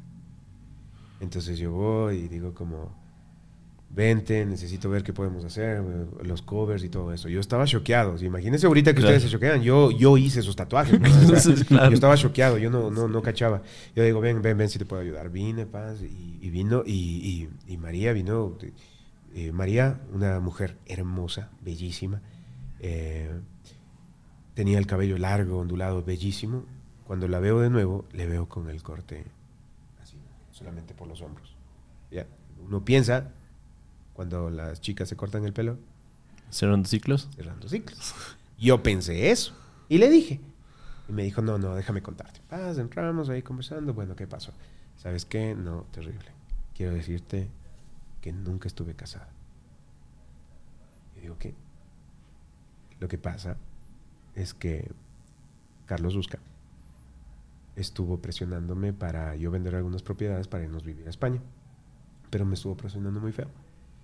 Y dice, y cuando yo ya sentí que era mucha presión, le mandé a investigar. Y él tiene como tres demandas de, fraude en España. Entonces comencé a investigar más y me di cuenta que mi registro de, matrimonio no existe, que todo fue orquestado por Carlos Busca. No. Y el corte no me lo hizo yo. Ella, él se acercó a mí con unas tijeras, me cortó el pelo y me dijo, ya no necesitas esto. Y yo me quedé, wow. Brother. Qué buen podcast este. Sí, una atención. Sí, qué loco. Me quedo loco. Y hasta cierto punto me quedo responsable de esto. Entonces le digo, ¿qué me dices? ¿Y ahora qué hacemos? Eh, eh, les conté que el matrimonio era falso, ¿no? Que sí, sí, sí. ¿Y ahora qué vas a hacer? No, ahorita no podemos hacer nada. Lo bueno es que me di cuenta y todo el asunto. Yo digo, bueno, te tatuaste seis veces. Estamos de acuerdo que era la de la plata en este caso, ¿no es cierto? Eh, pues yo no sé si era la de la plata, pero por lo menos él le quería sacar lo que tenía. Exacto, estamos de acuerdo. lo que tenía quería sacarle. Entonces, claro. Ah, Carlos Usca, ecuatoriano. No. De una provincia linda que no voy a dar nombres. Ok. Ecuatoriano. Su, toda su familia que supuestamente... Ah, casado. Hay detallitos. Pues, e, esta historia, bueno, ya me pasé los 15 minutos que creo que, No, tranquilo, tranquilo. Date, sí, date, date. Brother. Carlos Usca. Ecuatoriano, pesado, ha sido fraudulento y todo el asunto. Y, me llama eh, y me dice como, necesito tu ayuda, eh, María. Y yo le digo, bueno, ¿sabes qué? Hagamos algo. Yo te ayudo, un buen láser, busquemos un láser, busquemos algo para poder sacarlos y luego cubrirlos, porque realmente, o sea, mis tatuajes son para que duren toda la vida. Entonces tienen unas tintas y fue que no te sale con nada. Entonces, hagamos un láser, bajemos, bla, bla, bla. Te llamo el, te llamo el viernes. Entonces, averiguo el láser y todo eso, nota. Me olvidé de, de, llamar el viernes y el sábado me llama. Me dice, trin, trin, Andrés. Yo digo, uy, uy, María, lo siento. O sea, aquí tengo la información para, para, para las... No, no, no, no, espera, espera. Espera, espera. Lo que pasa es que creo que fue toda una confusión. Cuando piensas que va a ir por la derecha, regresa, circunvala y va a otra historia. Y yo, ¿qué? ¿Qué? Dice, sí. Lo que pasa es que Carlitos Busca ya me explicó todo y no ha sido como yo pensado. Claro. Y, realmente nos vamos a dar otra oportunidad y no, sé. Y yo, brother, brother. Ahí le dije, ¿sabes qué, María? Esta es la última vez que quiero hablar contigo. dije. Y ya me siento demasiado metido en esta historia. Me siento demasiado responsable en esta historia y realmente ya no, ya no puedo tatuarte yo lamentablemente, eh, ojalá te ayude alguien. Y, yo hasta aquí. Muchas gracias María. La, última vez que hablé con María. Wow, ok. Eh, eh, hasta aquí un día. Soy buen cuenta cuentos o no? Sí, buenísimo. claro, tiene seis mil historias que contar. Hasta aquí un día viene eh, Lupita, mi asistente. ¿Hablaste con Lupita? Sí, hablé con Lupita. Con Lupita. Hablé con Lupita, mi asistente. Y Lupita me dice, loco, loco, eh, pues nada, aquí te están extrañando un montón. Yo estaba en México, me acuerdo. Aquí te están extrañando un montón, que te quieren un montón, loco, y, y que vuelva rápido. Dice, ya, chévere, negra. Sí, sí, un señor súper atento, súper querido, súper lindo. Y pues nada, eh, quiere, quería tatuarse contigo, pero tú estás en México. ¿Hablaste con la Lupita? ¿Te mandó algún audio o algo? Eh, no, mensajito. ¿Qué mensajito? Esa, esa, tiene la voz más dulce del mundo. Ok. Y, y, enamorada. No, un tipo tan atento, tan lindo y, quiere tatuarse. Y yo le digo, ok, chéverazo, hazle que se tatúe. Dice, sí, eh, dijo que habías estado en México, que sabía que estabas en México, que por eso no te contactaba directamente, que se tatúe. Digo, no, qué chévere, o sea, raro, pero bueno, así son los fans, ¿no? qué lindo. Saben mi número de avión, ¿no? qué lindo. Entonces, yo, yo me emocionaba todo bien y dice, ¿y qué quiere tatuarse, negra? Negra le digo a Lupe, eh, ¿qué quiere tatuarse? Oh, quiere tatuarse el, no él, quiere tatuarse la esposa. Yo, ¿qué? ¿Qué, qué quiere tatuarse? Quiere tatuarse un hombre y yo así, Y yo así como, ¿qué está pasando? Claro, viste tus manos y dijiste. Yo, tengo sangre. Y yo, brother. Y yo así como, espera, espera, Lupe. ¿Cómo se no llama? Me digas, no me digas el nombre. ¿Cuál es el, ¿Cuál es el nombre que quiere tatuarse? Una, dos, tres. Carlos, Carlos ¡No! Y yo, negra, no. No. Le digo, no. Le digo, no. Le digo. Baja la lámpara y, y eso, Le digo. Le digo, y, ¿sabes qué pasó ahorita? Casi digo el nombre. cuidado, cuidado. Yo digo, negra, no. Pana, lamentablemente, o sea, vimos, fue con una señora de, del, más o menos del mismo perfil. Y bueno, realmente no, no, nosotros como no podemos meternos en, en, algo más allá, lo único que le dijimos fue lo mismo que dijimos a María al principio. Le dijimos, venga, saca un, bueno, mi, mi, mi brother, el, el, otro tatuador, el oso, le digo, habla con, e, con ella, pero lamentablemente nosotros no podemos meternos en las decisiones ajenas. Eso sí, o sea, así sepamos, no podemos. Entonces lo único que, que el oso le dijo, verá, señora, a veces pasa que se arrepienten de nombres de novios. Nos ha pasado antes. Porque no, realmente no podemos meternos en, decisiones ajenas. No sabemos la historia detrás, ¿no? Y todo el asunto. Pero esa, esa sí fue la última vez que sabemos de Carlos Oscar. Listo. Esa fue la historia más interesante que tengo con respecto a mis tatuajes. Wow, es que es, es algo, ¿cómo es la palabra? Inverosímil. O sea que no, te, te, juro que si no tuvieras tantos detalles, la gente pensaría que te estás inventando. O sea, es, y lo que, lo, que se me ocurría ahorita es que no solo eres tan buen cuenta cuentos, sino que como decía el Dani de ley tienes... Un millón. Eh, exacto. Sí, sí, sí, no, y no has pensado como en documentarlas en un libro. Claro, loco. Las tengo. Bueno, de, de, hecho, como te dije, yo tengo muy mala memoria y tengo depresión y ansiedad y tanta Y la cuestión es que, loco, el yo tuve que seguir terapia durante cuatro años eh, para curarme de todos los diablos que ya andaba. Y me di cuenta que yo no recordaba mi niñez y, mi juventud. Pero en la terapia comencé a recordarlo y comencé a escribir. Entonces estoy sacando un libro que ya va dos años escribiéndose, que se llama Memorias de un Diablo Quiteño.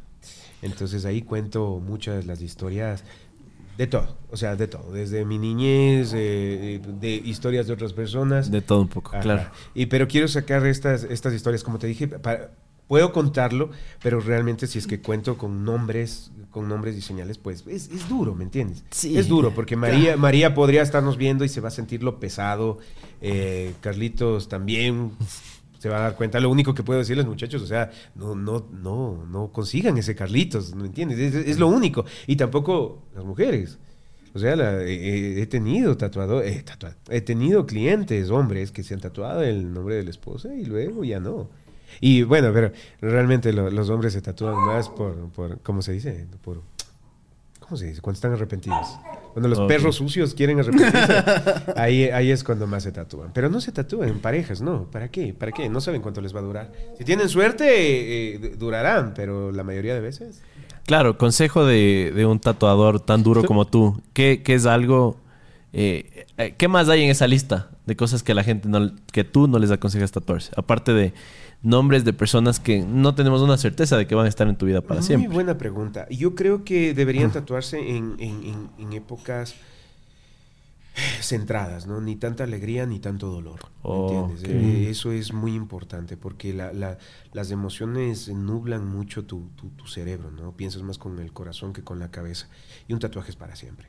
Entonces, eh, claro, tú puedes tener la emoción, pero eh, la emoción de tatuarte debe ser luego de esa emoción. ¿Me entiendes? Debería, ¿me entiendes? Eh, no pasa porque el, tatuaje es muy emocional, muy querido. De hecho, me estoy dando un balazo en la pierna ahorita yo. Pero en realidad, si es que si les puedo dar un consejo, es tatuarse cuando estén tranquilos. Mm. Sí. Porque en realidad, o sea, alguna cosa que te puede gustar ahorita no necesariamente te puede gustar luego. Entonces, cuando te gusta ahorita y pasa esa emoción, sabes que quieres recordar esta historia. ¿Me entiendes? ¿Cuál cuál es tu gusto culposo de música? Eh, corazón serrano. Ya, igual, ñañito. ya. Loco, ya. Entonces, por, ejemplo, te haces, y, te digo, me dices a mí, yo Andrés Hostias, oye, ¿sabes qué? Adoro Corazón Serrano y quiero ponerme Corazón Serrano. Y, la foto de la chinita guapa, ¿cómo se llama la chinita? Bueno, la chinita guapa. Gracias, Gracias, Entonces, yo como soy buen tatuador, te digo, bueno, tienes varias opciones, loco. Y para que no cachen eso, te voy a hacer un sagrado corazón. Un sagrado corazón. Y dentro del corazón te voy a dibujar la sierra ecuatoriana. Ah. Tú y yo sabemos. Y eso tiene una historia fuera del gusto culposo, ¿me entiendes? Que puedes decir como, soy de la sierra, cara, de Riobamba. De, corazón. De, corazón. Soy de Riobamba, ¿me entiendes? Pero tú y yo Sabemos, y ha pasado, y les hago mucho ese juego, ¿no? Ese juego de dar una doble intención a, esto. Incluso, si tienes una novia, digamos que la novia tuya es la de corazón serrano, si terminas, ya tienes otra historia. Claro. ¿Me entiendes? Bien. Entonces, ese tipo, ese tipo de consejos les doy. O sea, que, que a pesar de que estén muy emocionadas, tienen que tranquilizarse, porque esa historia debe ser contada a tus nietos, ¿me entiendes? Y si te pones, chuta, qué sé Sofía, mi número uno. Y Sofía se te va. Y, tus nietos, ¿qué te van a preguntar? Oiga, abuelito. ¿Quién era Sofía? ¿Quién era Sofía? Y ahí, pack, chancletazo de, tu señora, ¿me entiendes? Entonces, todo tienes que ponerte a pensar. Siempre, siempre, el tatuaje, a pesar de que es muy emocional, es algo que debería, porque ahora ya puedes sacártelo, debería quedarse contigo para siempre. Oye, y a ver, esto es más como tips, ya que, ya que la gente lo puede, puede servirle este podcast para que le sirva un poquito más poquito más. ¿Qué cosas le recomiendas a la gente que no haga cuando se hace un tatuaje? Y recomendarle, ah, bueno, que, o sea, mientras se hace el tatuaje. No, después acabo el tatuaje y, por ejemplo, a nosotros nos pasó, ajá, porque a nosotros nos pasó que tatuamos a una persona una vez. ¿Ustedes tatuaron? Ya, buenas. Fuimos. Sí, ya te contamos. fuimos una joven, fuimos, jóvenes también y alguna vez tatuamos a alguien en una discoteca. Si estás viendo, amigo, no, no hagas escríbenos por Instagram. Ya nos acuerdo de esa historia. Para mí que, quieren saber cómo va el negocio, y por eso estoy aquí.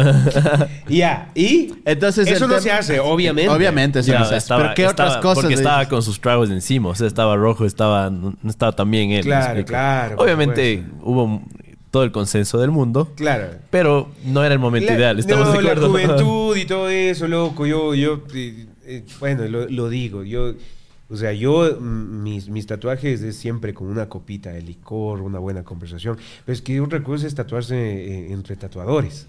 ¿Me entiendes? entre mm, tatuadores sabe uno el ritmo, sabe uno el, lo, a lo que va, ¿me entiendes? Es parte del gremio. No se hace, pero se está haciendo. ¿Me entiendes? Entonces, bueno, licor, obviamente. Dejen el licor. Eh, un eh, lugar súper limpio, eso es primordial. Eh, una persona de confianza, revisen los portafolios de los, de los artistas, eh, el gusto que ustedes deseen, hay ahorita artistas para lo que ustedes quieran, eh, pero yo creo que sobre todas las cosas, a ver, les voy a ser sincero, ustedes tatuaron a una persona en, un bar. Ya, eso no se hace. O sea, para, ser muy ah, específico, o sea, ¿se cumplió un reto? ¿Perdió el reto? Y, le llevamos un estudio. Que ya estaba como conversado aquí, vamos a, llevar. Ah, Ajá. Entonces, hubo las recomendaciones que nos estás diciendo. Ah, sí, sí, sí. Lo que sí estaba borrachito, ¿no? Y tal vez el alcohol, el que... Eso, eh, eso, ah, ya. Ajá. Ok, no me hagan caso. No me hagan caso. No me hagan caso.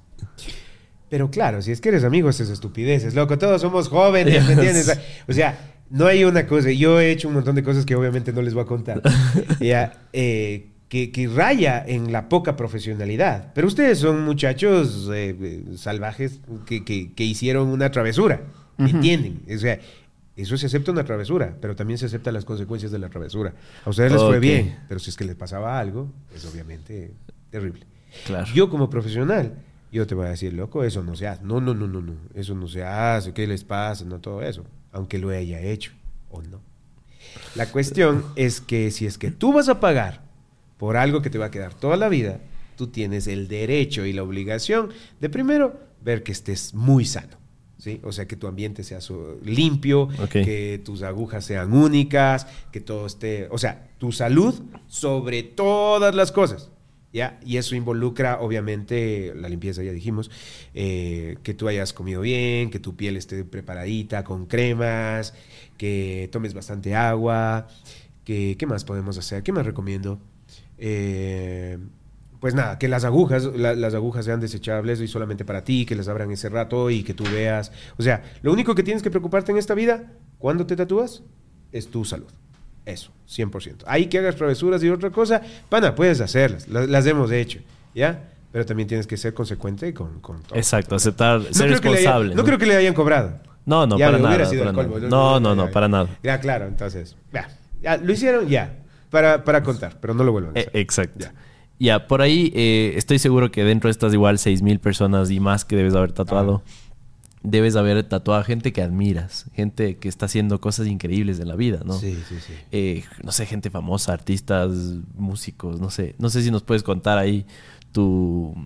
personas que quieras mencionar, que son un poco públicos y, que has tatuado. Bueno, eh, chuta, yo, yo soy un poco peleado con la fama, eh, aunque me gusta mucho. soy un poco peleado, como, te dije, o sea, la, la, y la fama es muy celosa y es muy malcriada, se te va nomás. Sí, sí, eh, sí. Hoy sí, mañana no se sabe. Sí, eh, es así de simple. Entonces, sí, he tatuado famosos que y, muy famosos que... No, no les voy a decir el nombre. Ok. Les voy a decir el nombre de las personas que admiro. Coincidencialmente también son famosas. Ah, ya, me gusta. Dale. Pero claro, o sea, he, tatuado a famosos, famosos y... a ver, ¿cómo se llama este loco? Tal vez que se, a qué se dedica. Ya. Eh, uno, uno, de los más famosos y que admiro mucho y realmente lo conocí en el tatuaje y que me encantó tatuarle es un em, youtuber, eh, se llama Rubén, es español, Lethal Crisis. Exactamente. Ah, sí, claro, claro que, sí, Loco, ese man es un sabio. Ese man eh, tiene como veintitantos años nomás, puta, pero me contaba unas historias. Estuvimos ocho horas tatuándole un diabluma en la pierna. Loco, se, aguantó como un campeón. y me contaba tantas historias de tantos viajes en el mundo que él hizo. Entonces, pues para mí bellísimo, ¿me entiendes? O sea, para mí ese, tipo de, es uno de los más grandes que, que, conjugan, obviamente, la fama con, el, con, mi admiración. Con esta admiración, exacto. Famoso, eh, famoso y también que admiro, pero porque es un amor de persona, el Logan.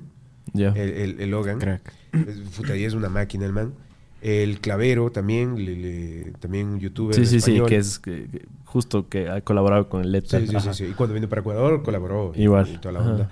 Eh, ¿Quién más? Em, eh, Alguien que quiero y admiro mucho, eh, Hugo Hidrobo, no sé si de su leva, ¿le conocen? Canta gringa loca, todos los cholos. Comemos con, cuchara. Viendo televisión. ya, y el man, el man es tan querido para mí, tan, o sea, tan, tan, tan parte de mí. Nos volvimos tan buenos amigos que yo dejé que me tatúe. Entonces él, él, tiene un tatuaje. Yo tengo un tatuaje. No, y obviamente él no es tatuador, ¿no? Y él no es tatuador, pero es un tremendo artista. Ah, ya. Es un, o sea, eh, aparte de ser músico, es un ilustrador lindísimo, eh, es un pintor. no, no, el man es un, y es una sabiduría, compa. Cómo te habla el perro sucio. Es, es lo máximo. A ver, cantantes, cantantes. Eh, recién nomás fui a México y le canté, le, le tatué a pero es que no me sé ni el grupo, pana, así de malo. Sé, sé, sé, ay, perdón, ñañito lindo, perdón si es que llego. Tranquilo, luego te acuerdas y le ponemos mientras hablas sí, el, sí, sí, perdón. nombre. Era, era con J, era Joel, pero era un, un, cantante que fue muy famoso la década pasada eh, por, por, todas las niñas, ¿no? De este grupo de, de, cantantes de, de, cinco, ¿no? ¿Cómo se llaman? De, hombres, como tipo NSYNC, tipo... Ah, eh, ¿de menudo? Más latino. ¿No? Por, o sea, de ese estilo de de, grupos. Ya, él también famosísimo por allá. Muy buena persona, muy lindo. Yo no había escuchado su música, pero pana, o sea, el man se la llevaba y un ángel tremendo. Entonces, eh, me, me toco con, eh, como te digo, con personas muy famosas y, personas que que, admiro. Y a veces coinciden esos dos. Claro, es evidente que ahorita como que te está traicionando un poco tu memoria. Y te estoy... diciendo, el peor que le voy a decir. Exacto. Pero estoy seguro que ah, es muchísimas las personas que... Un montón de gente. y perdón por los que me olvido. no, no, tranquilo, no te preocupes. Ahorita quisiera pasar, eh, quisiera guardar una anécdota para el final, pero quisiera pasar una etapa un poco más... Eh, popular en tu vida. Un, poco más donde, justo hablando de esta fama, que es pasajera a veces, eh, te llegó. ¿Ya? Porque yo por lo menos te veía todos los días en A, través de YouTube. ¿Vos sí te, viste? Yo sí me vi todo, todo Masterchef a través de, YouTube, pero cuando subía el, canal. Pero bueno, vi toda la toda tu saga, por así decirlo. buenísimo. En 2009 se conoció la primera transacción documentada con Bitcoin. Un usuario intercambió 10.000 Bitcoins por dos pizzas. Esa transacción estableció un valor implícito en Bitcoin que en ese momento era menos de un centavo, era 0.001 centavo. 15 años después, un Bitcoin equivale más o menos 30 mil dólares. Esto significa que si esa persona no hubiera comprado esas dos pizzas, se hubiera guardado esos Bitcoins en su billetera, hoy tendría 300 millones de dólares. Y damas y caballeros, esto tan solo está empezando. La pregunta es por qué Bitcoin aumentó tanto de valor. Básicamente es porque es un activo escaso, descentralizado, seguro, asequible, con mucha innovación y de hecho muchas personas lo llaman el oro digital. Además de este contenido, quiero contarte que tenemos nuestra propia comunidad de cripto, que se llama Crypto Savvy, en la que hablamos sobre noticias, tecnología y nuevas y diferentes formas de generar ingresos a través de la blockchain. De hecho, no solo con Bitcoin, sino con las más de 14.000 criptomonedas que existen en la web 3.0. Así que te invitamos a que te suscribas a nuestro canal de YouTube. Nos puedes encontrar como Crypto Savvy en todas las redes sociales y así tú puedes aprender más sobre esta tecnología y puedes generar ingresos y acercarte más a esta tan ansiada libertad financiera.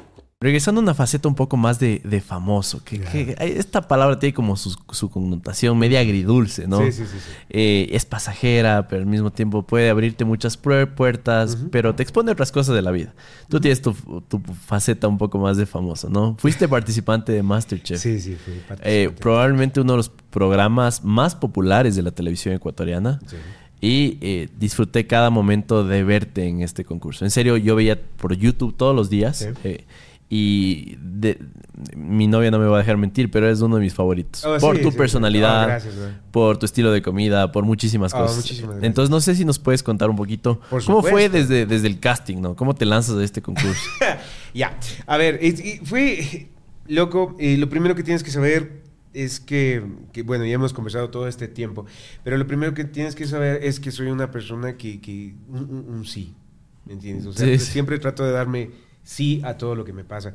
Entonces, em, hay personas muy importantes en mi vida, eh, mi leona, mi, esposita, mi leona, que hablaba mucho yo en sí, de ella. Un montón. Mi hija, obviamente, eh, pero una persona muy especial para mí es eh, mi negra, mi Lupe que es mi, mi, asistente, y una de mis mejores amigas desde, 14, 15 años, ya no me acuerdo.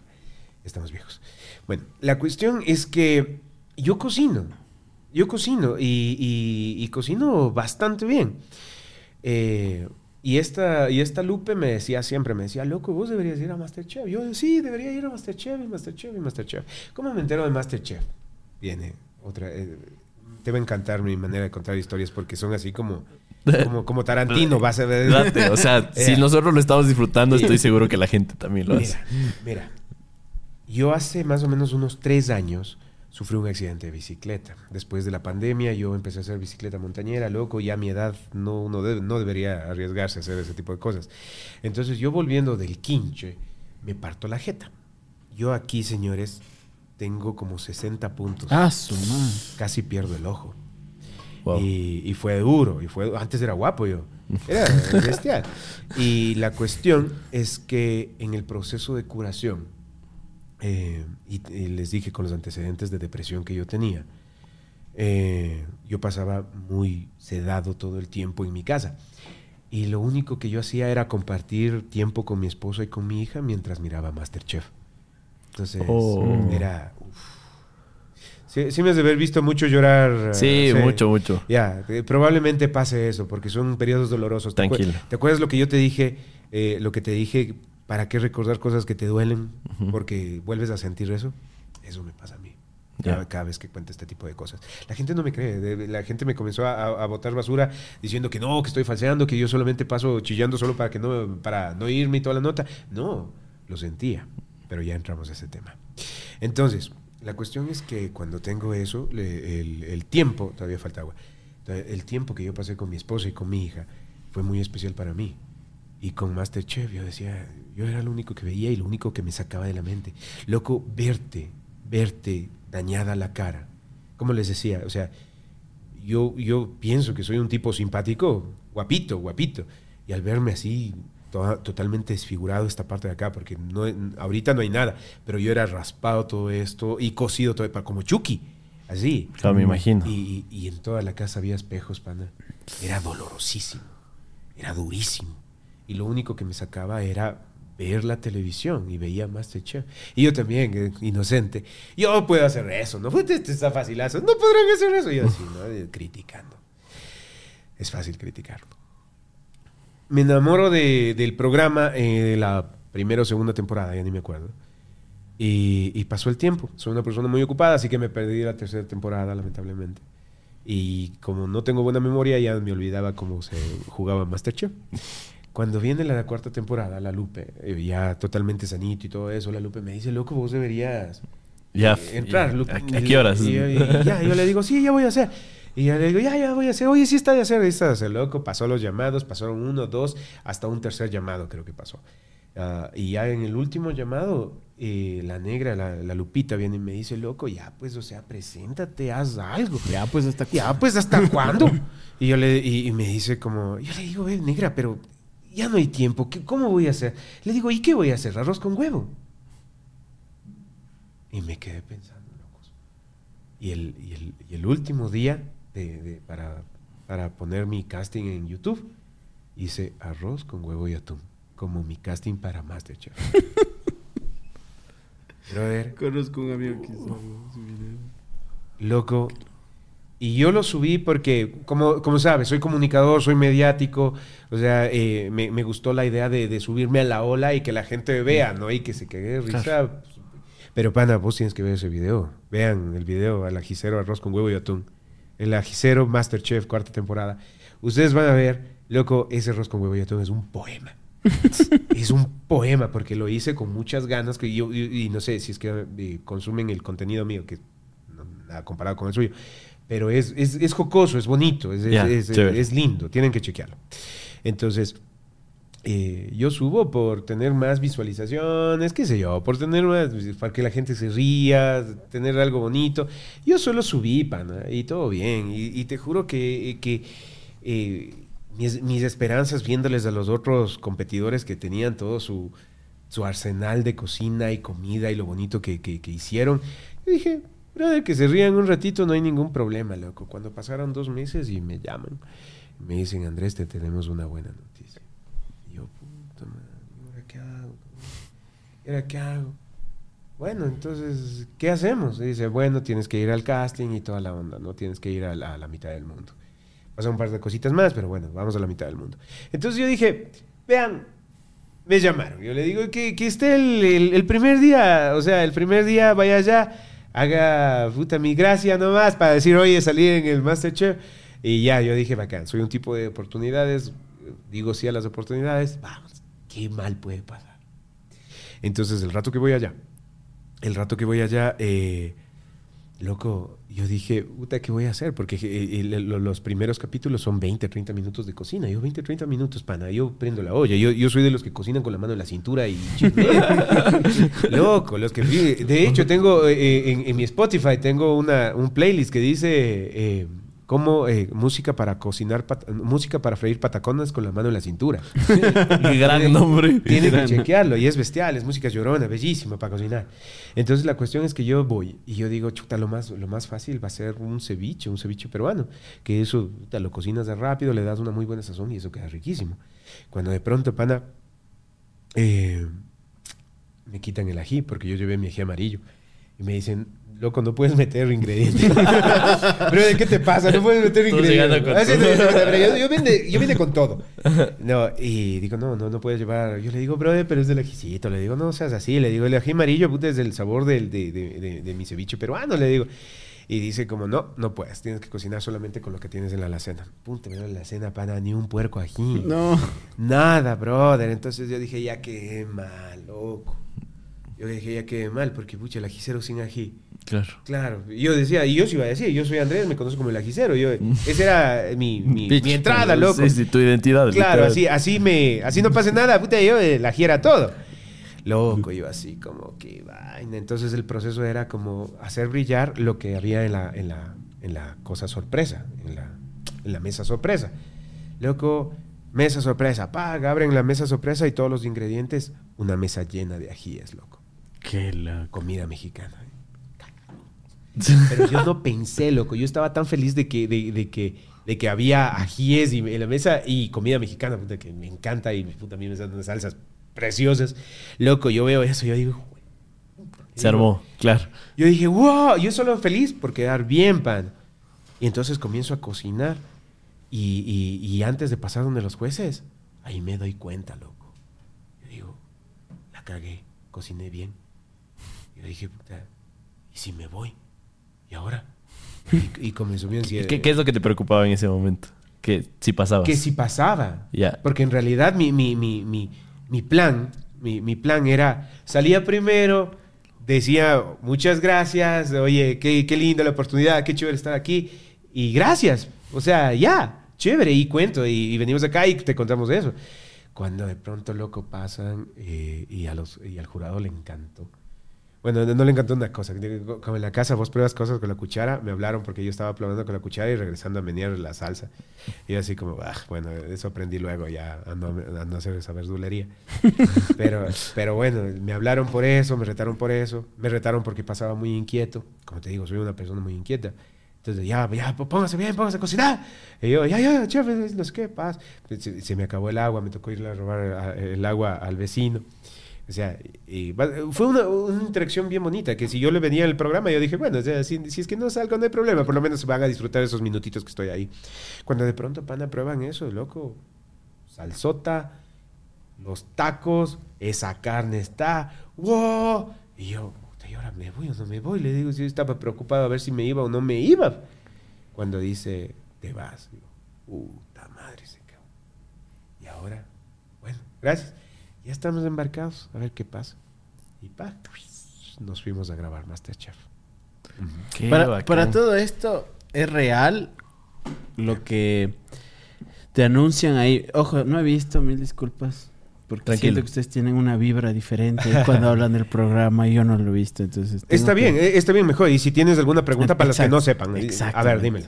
Entonces entiendo que te dan como un primer casting, este es un primer casting, y de ahí te dan una cuchara, puede ser, sí, para, para decirte que si vas. Pero todo eso es real, o sea, en verdad no sabes si te vas a ir o no. O luego... No sabes hasta que te dicen los jueces.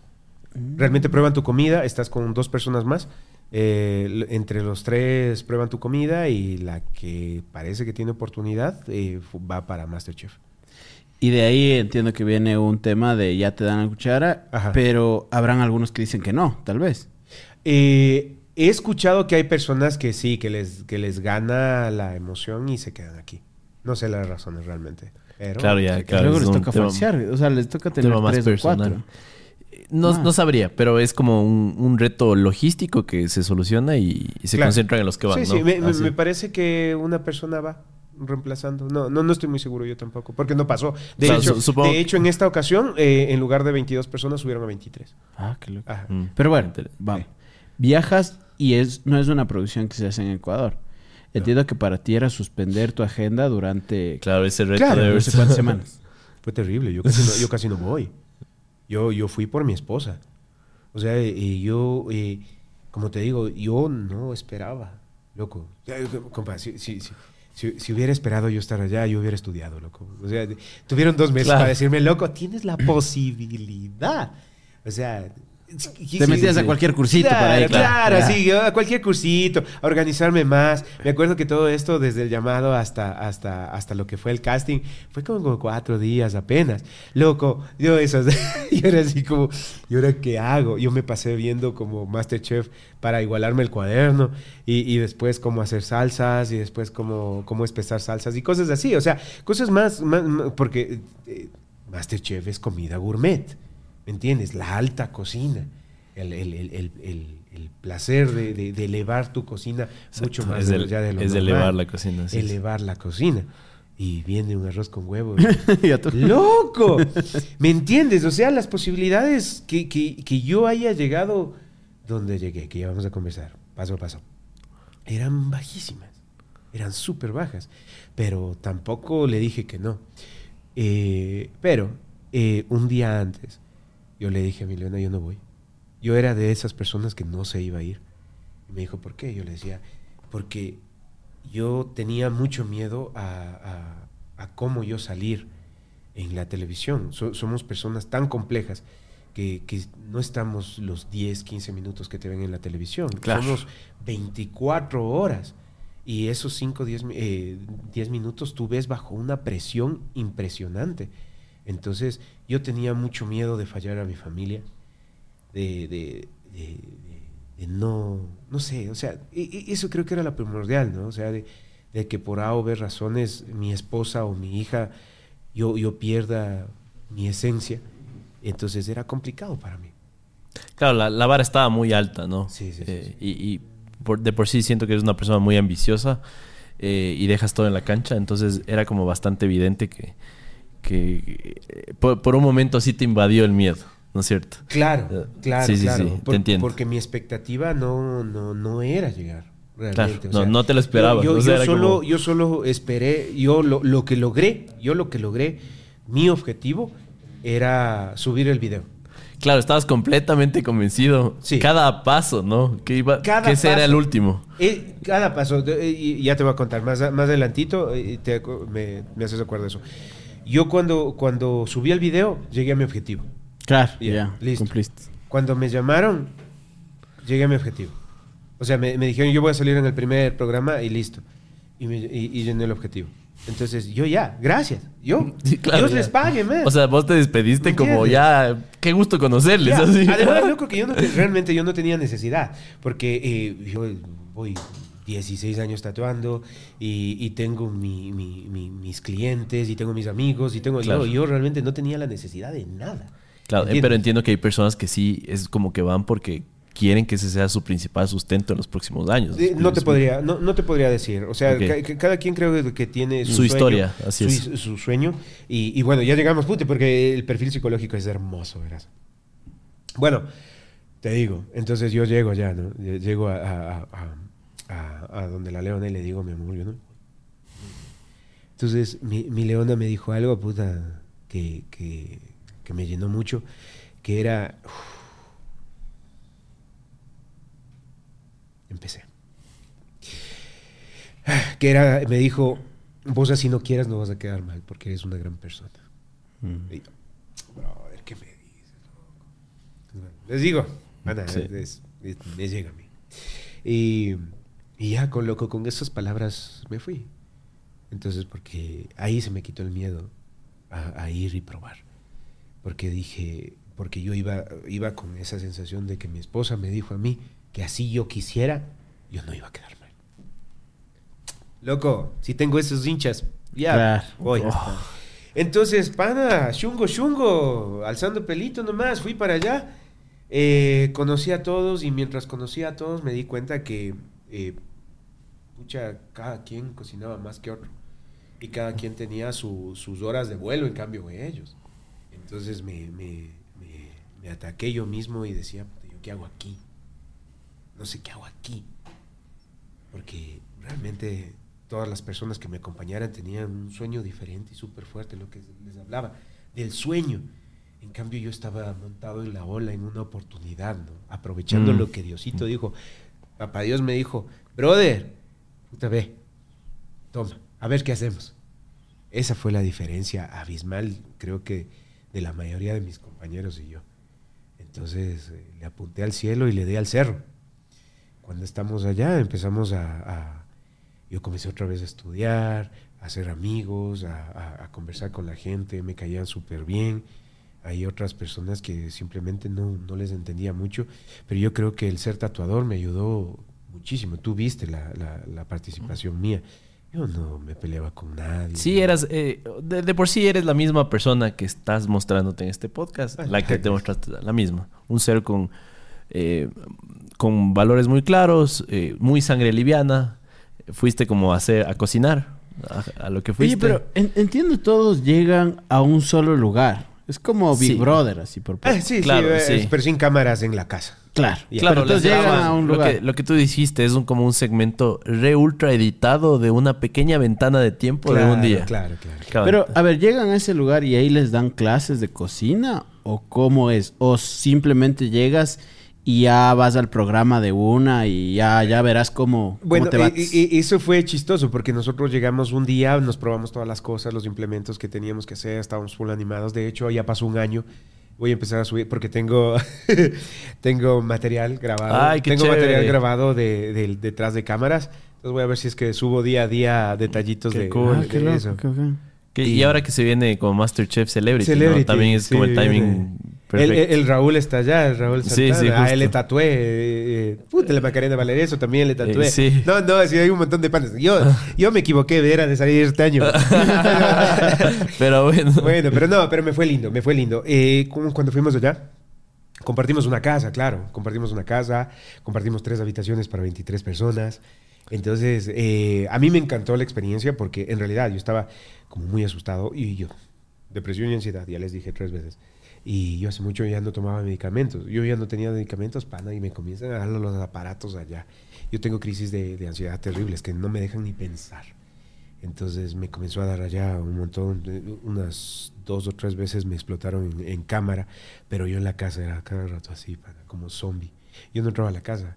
Yo, yo, a mí me gustaba mucho el frío porque mira, el frío me, me, me tranquiliza.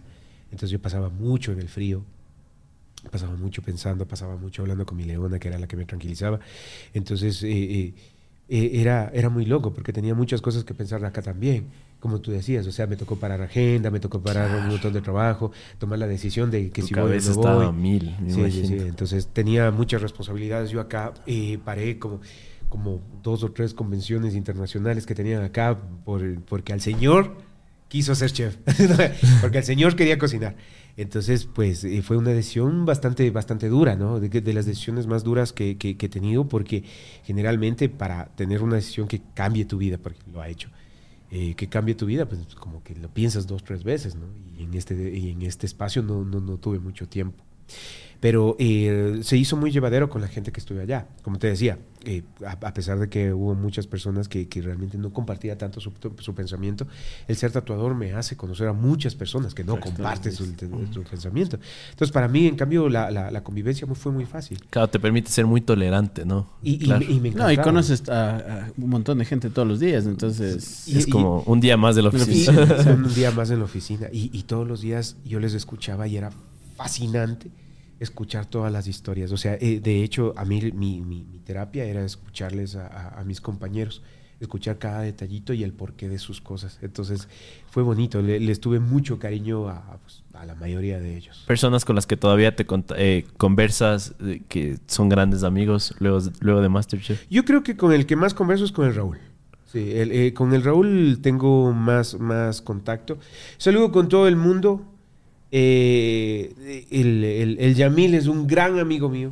Eh, con, el Yamil nos vemos poco, hablamos poco, pero en cambio los encuentros con él son muy intensos. Eh, me siento muy bonito con, cuando estoy con el Yamil. Nos vemos mucho con la Sol.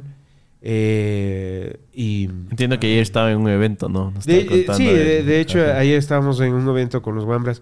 Y, es súper bien, ¿no? Y, eso que ya, ya, hay una brecha también de, de, edad, ¿no? Los hombres están en sus 20 y yo estoy ya en mis 40. Pero es, es, es, es, bonito, ¿no? Es bonito sentirse querido y, pues nada, yo creo que eso fue... Oye, pero no evadan mi pregunta porque yo soy muy curioso. A ver, dime, dime, ¿Tenían clases o no tenían clases? la, primera era de la casa. Y, ahorita te digo, teníamos clases, sí, eh, era como...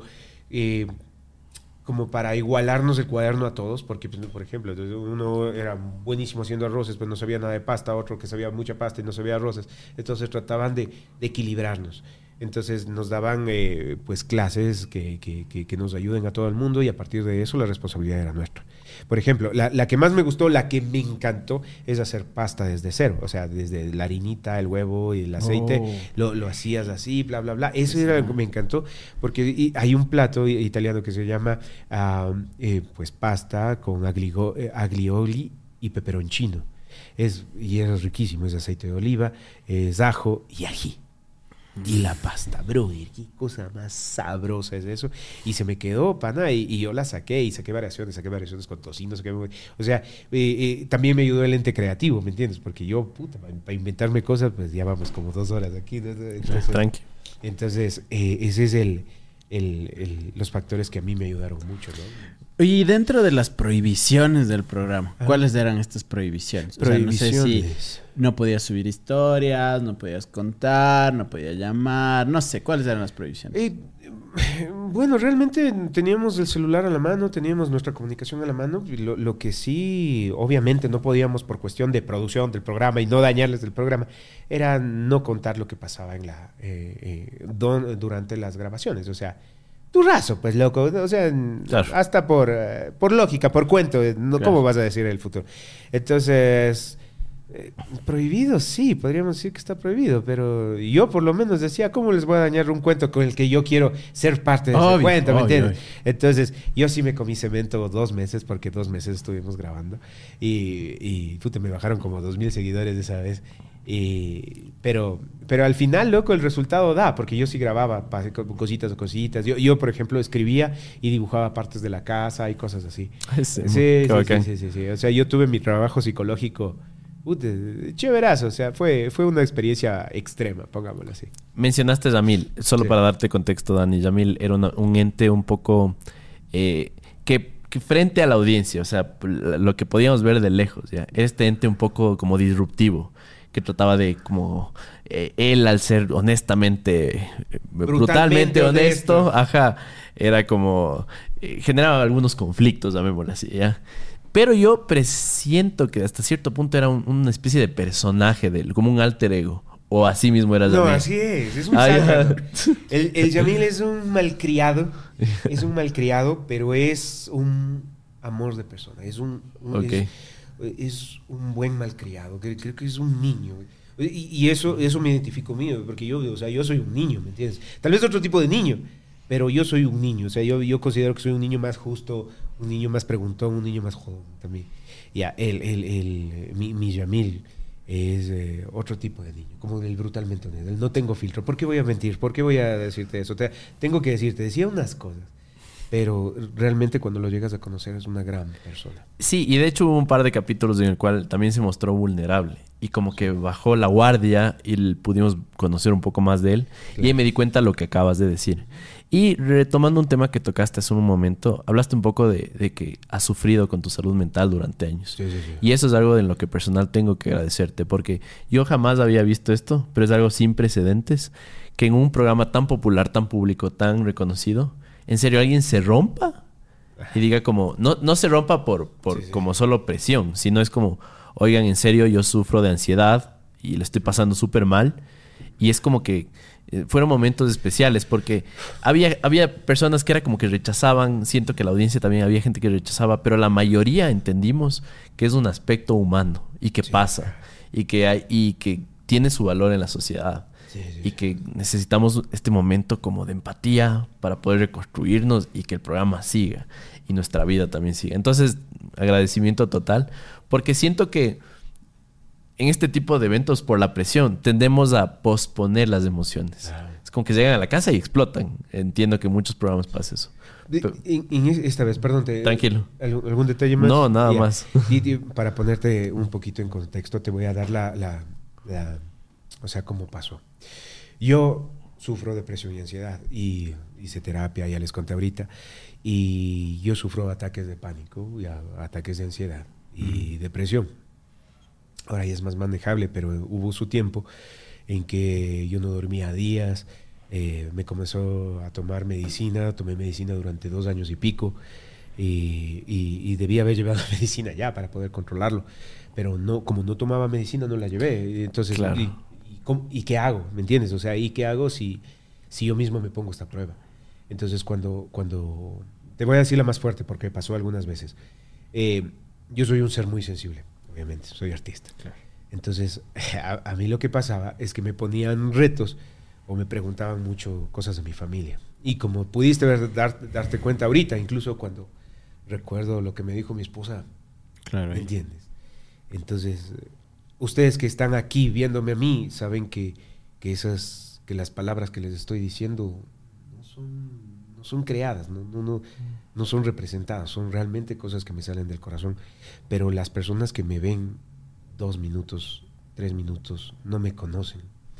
Y, entonces tuve mucho problema también con la audiencia porque no sabían cómo descifrarme. Mm. Porque el, el, tatuador rudote, barbón, Claro, el ajicero. El ajicero de 40 años, puta, está llorando como niño cuando recuerda cosas de su madre o de su familia o de su ahorita. Mm. Pero hubo una vez en que yo ya no aguantaba la presión. Bueno, eh, para serte sincero, eh, yo pensé salir en el segundo, o sea, en el 22, o sea, en el segundo. Yo no quería salir en el primero. Cuando ya llegué allá, comienzan las etapas de eliminación. Tú tienes unas pruebas y al final de la semana tienes una etapa de eliminación donde eh, te ponen un mandil negro, tú cocinas y si no cumples con los estándares, sales. Entonces yo no quería ser el primero en salir. Entonces mi siguiente objetivo fue el segundo. Entonces dije yo, bueno, tal que salga el segundo y está. Entonces pasamos, pasamos esos, esas grabaciones, pasamos esa presión y no salía el primero, entonces dije, vamos al segundo. Me salió del segundo, vamos al tercero. Pero todos estos procesos cargaban en mí mucha presión. Y, mientras, o sea, lo único que te puedo decir que le dio, las cosas que yo hago, hago full apasionadas. O sea, te hago con todo el corazón. Entonces, cuando yo cocinaba, lo único que sabía era que podía meterle tanta concentración, tanto corazón, tanta cabeza en mi plato, que de alguna u otra manera eh, nosotros íbamos a salir. Entonces, ese era mi objetivo. Pero llegaba un punto en que me quebré tanto, tanto tiempo, que simplemente mi episodio más fuerte, yo llevé todo mi plato para prepararlo y yo no sabía cómo poner la carne en la sartén. Así de fuerte. Me dio un ataque de pánico tan fuerte que yo no pude hacer esto. Coger la carne y, me quedé así. Me quedé así. Ustedes ven cinco segundos Pero yo me quedé parado siquiera unos tres minutos. Así. Pensando. ¿Y ahora qué hago? Ahí es cuando entró Jorge a gritarme. Jorge, que lo adoro, que lo quiero muchísimo porque me salvó muchas veces a, a azotarme y me dijo, a ver qué pasa. No, pero si tienes todo, loco. Si quieres, tienes todo. ¿Qué te pasa? No puedo moverme, le dije. Fue... Es duro, man. Es duro exponerse así. Porque no piensas que... Vamos de nuevo. Es duro exponerse así porque realmente esas cosas son muy personales, loco. Mm, ¿Me entiendes? Y, como te decía, yo no tenía necesidad, yo tenía mis fans, mi, vida y todo eso. Y todos me conocen de la otra manera, o sea, de, puta, yo alegre todo el tiempo, feliz todo el tiempo y cuando de pronto, pag, revientas ante todos y de la nada. Por eso se hizo tan confuso. La gente me llamaba, mis amigos me llamaban y dicen, ¿qué está pasando? Tú no eres así. Justo, justo eso, porque uno cuando tiene un episodio de estos sabe que se queda en la intimidad. Exacto. Y a veces se quedan unas pocas personas y tal vez pocas personas te han visto así, tu, tu círculo más cercano, porque en la fiesta te ven todos alegres. Claro, todo es fiesta, todo es... En algún lado igual estás medio, medio mal, tal vez te apoyen, pero la intimidad de uno de estos ataques es fuerte. Terrible, terrible. Yo la pasé y, y yo dije, ya, o sea, ya me quedé aquí. Pero aún así, o sea, ya después de que me gritó, porque realmente me gritó eh, Jorge, me, atoré. y, bueno, eh, ustedes ven un pedacito, ¿no? Lo que se puede mostrar. Pero realmente eh, fue mucho más duro. O sea, yo cuando vi ese capítulo, a mí me dolió muchísimo, pero me trataron bonito. O sea, porque realmente fue, fue duro lo que ustedes vieron, pero para mí fue mucho más grande. Hasta, o sea, fue tan fuerte que cuando ya me dijeron manos arriba y, se cortó todo esto, yo solo me senté y ya no pude hacer nada más. Ya no pude hacer nada más. Se acercaron, me dijeron, ¿estás bien? Me llevaron al paramédico, tenía taquicardia y toda la cuestión. Entonces fue bastante grave, pana. Y, y, pero e, es como la factura, ¿me entiendes? O sea, es la factura porque después de eso, así como hubo mucha gente que no entendía, porque no me conoce, me conocía a los cinco minutos que pasaron, hubo mucha gente que me dijo, loco, te comprendo, loco, también me pasa. Exacto, justo escucharte es como verme ahí en algún momento. Decenas de personas me comenzaron a, escribir. Y, y, yo de lo que esa noche me sentí muy solo, brother, al otro día era decenas de mensajes diciendo, brother, estoy bien, estoy aquí. Muchos doctores diciendo, yo te apoyo, oye, no pagues, ve acá. Y todo No es por eso, pero gracias, o sea, ¿me entiendes? Y toda la onda. Entonces, me puse el reto ahora de, mostrar, porque después de eso fue como, podemos hacer algo bueno, podemos hacer algo bueno con esto. Y yo creo que lo mejor es dar un buen ejemplo. Como te dije, mi vida, mi hija, entonces era lo único que me importaba ahora. Ya el segundo lugar, ya me salvé. Ahora era darme un ejemplo hasta lo que más pueda llegar. Y, y, ya una vez ya suelta esa olla de presión. Puta madre, loco, ¿cómo cocinaba? Yo, puta, y ahí, ahí sí comenzó mis salsas, mi, mis carnes, mi, o sea, absolutamente todo, y, mi humor cambió. O sea, vos, vos, ves en, en Masterchef y me ves a mí en mil personajes. O sea, yo cada programa te cambiaba. O sea, era como un día de chistoso, otro día no, un día me llevaba con uno, otro día me llevaba con otro. Entonces, eh, fue, fue súper chévere. Es por eso que también, o sea, yo tuve mucho cariño, muchísimo cariño, tengo muchísimo cariño por, la, por los televidentes y, y, también el, el, hate estuvo bueno, porque la gente no me descifra como, como soy. Bueno, no estoy como para descifrar, ¿me entiendes? O sea, un día somos y otro día no. Oye, pero un capítulo se grababa por día. ¿O cómo era esa grabación de cada episodio? No estoy muy seguro si puedo decir eso. Ok. Ahora bien. era, como lo, lo, publicaba en la audiencia. Estaba súper comprimido. De lunes a viernes había capítulos. Exacto. Básicamente. O sea, la gente te podía ver de lunes a viernes. A eso me refiero.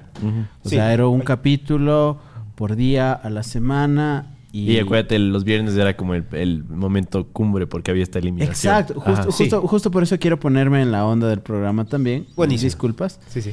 Pero entiendo que tú veías pasar esto, pero mientras estabas ya acá en Ecuador o seguías allá. Yo, cuando se desarrollaba esto. No, yo. Porque era, es la temporal. Claro, claro, por supuesto. Yo grabé eh, y ya cuando vinimos todos, empezó el programa. Exacto. Entonces, todo, todo este feedback, tú tú recordabas tal vez el capítulo que grabaste. sí. Y de repente entiendo que también. Lo volvías a revivir. Exacto. Lo, que, lo que me está pasando en este preciso momento, ¿me entiendes? O sea, ese minutito, eso te digo, eso pasa en cambio con mi memoria, que, me pongo a recordar y simplemente vivo lo mismo. Claro, eh, ah, hubo capítulos que yo no vi, porque sabía que lo que iba a pasar. Eso, eso, eso, claro. Hubo capítulos que eran muy fuertes para mí como para revivirlos. Te cacho. Ahora bien, evidentemente sabemos que es un programa creo, de los más vistos en el país. Y eso tiene sus consecuencias.